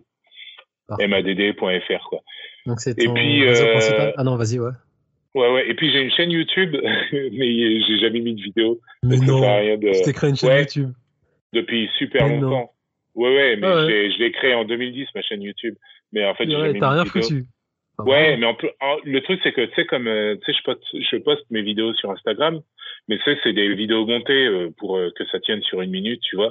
Mais en vrai, j'ai énormément de rush de vidéos euh, où je fais mes planches et je me suis dit que j'allais faire un, un format long, tu vois, où j'explique mes étapes, où je parle un peu euh, des trucs dans le genre, tu vois, pour ceux qui ont envie de voir une vidéo plus longue. Mais c'est un projet et j'ai la flemme, quoi. Donc ça viendra un jour, euh, Inch'Allah. Pourquoi tu te lances pas dans le Twitch game? T'y as déjà pensé? Bah, j'ai une chaîne Twitch. mais, euh, mais pareil, j'ai fait un seul live de toute ma vie. Alors, je peux te Ouais. raconter parce que c'est assez marrant. Euh, c'est quand j'ai fait la couve de mon album, parce que la couve de. Paul Trominet, je l'ai faite à l'acrylique. Et, euh, et en fait, mon scénariste arrête pas de me dire, vas-y, mais fais une, fais un, fais un live Twitch, fais un live Twitch où, euh, où tu, où tu te filmes en train de d'ailleurs, peindre la attends, je te coupe. Mais pourquoi tu l'as fait avec l'acrylique? Pourquoi le choix de l'acrylique pour la couve? Parce que en fait, quand j'ai fait euh, quand j'ai fait la proposition numérique à l'éditeur et au scénariste, j'en ai fait deux différentes.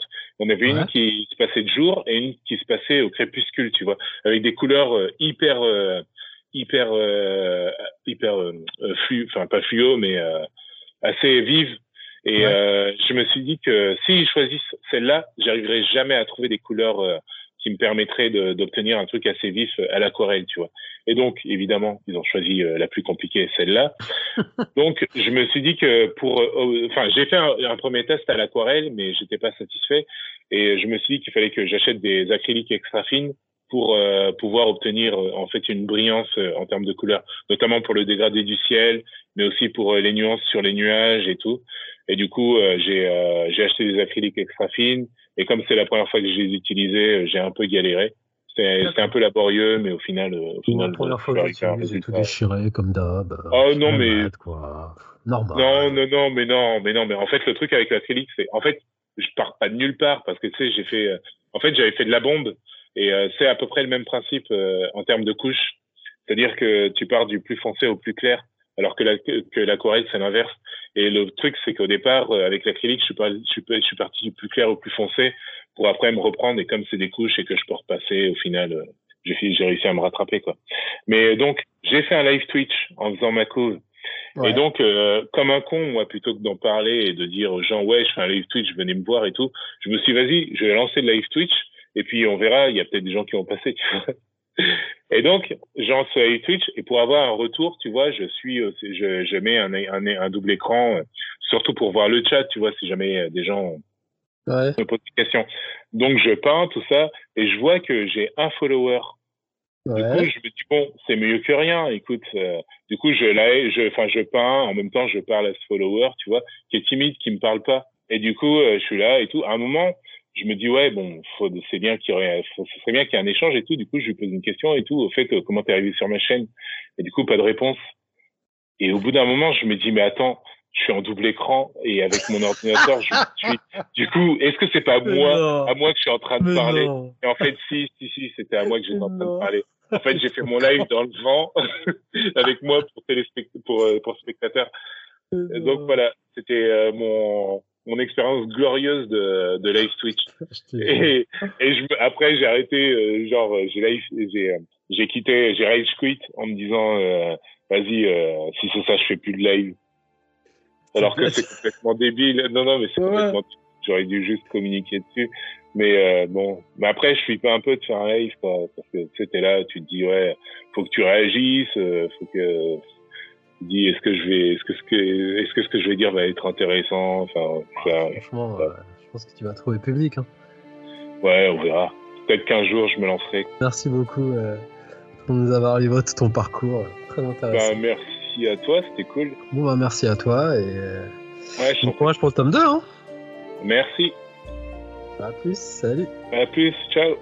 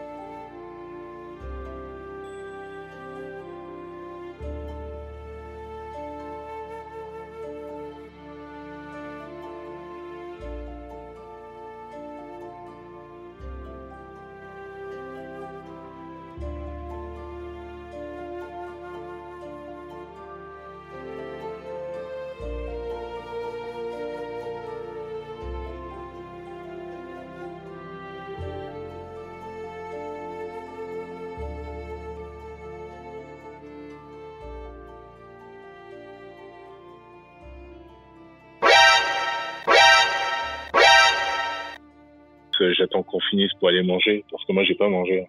T'as pas mal. Putain, mais malade. Putain, Ouais, je pas sais. possible. Mais non, mais moi, en fait, quand tu m'as dit qu'on fait live, je me suis dit que ça allait, ça allait prendre 20 minutes, tu vois. Mais t'es fou, quoi. T'as jamais fait d'interview ou quoi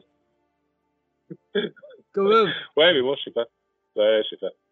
Putain, mais merde. Ouais, ouais. Ouais, non, mais je crève de faim, là. Putain, Je peux t'as- même pas imaginer. en plus, j'ai retardé l'heure. Je me suis dit, non. Ouais, ouais, ouais. Ah, putain, c'est pas possible. Bon, bref. Ah, Ouais. il m'a tout craché. Non, je mets pas des late. non, surtout pas. Save to fail. Ah oui, 1h41. 1h41 Ah oui. Ouais. En tout? En tout, ouais. C'est pas possible, moi j'avais. euh, Ça fait plus de deux. Ça fait quasi trois heures qu'on parle. Euh, ouais, attends. Oh, ça me fait peur, ça. Bah, j'ai un backup, mais quand même, euh, tu me fais peur. Ah ouais, ça me fait peur. Bah, il met 1h41 et 26 minutes. Non, mais T'es sérieux là? Attends. Non. Bah, sur. euh, Attends, attends, attends, attends, attends, attends, attends. J'ai enregistré où il est là. Non. Si. Attends. Mais pourquoi 1h41 Me dis pas... Attends, ton truc d'essai, il s'est pas coupé en plein milieu là. Bah non, il a enregistré, je l'ai arrêté. Attends. Tu vois. Ouais, et de son mec. Et du coup, le lendemain, euh, je suis en dédicace Moi, j'ai- stand, il y a personne. 2h43. Il y a Non. juste Oh, voulait euh, faire de la non, non, communication autour de Mais il s'est arrêté à 1h41. euh, vraiment bosser dessus en de Attends. Oh, t'es sérieux? Attends. Ah merde. Et pourquoi? Pourtant, il continuait. J'arrêtais pas de regarder et il continuait. Hein.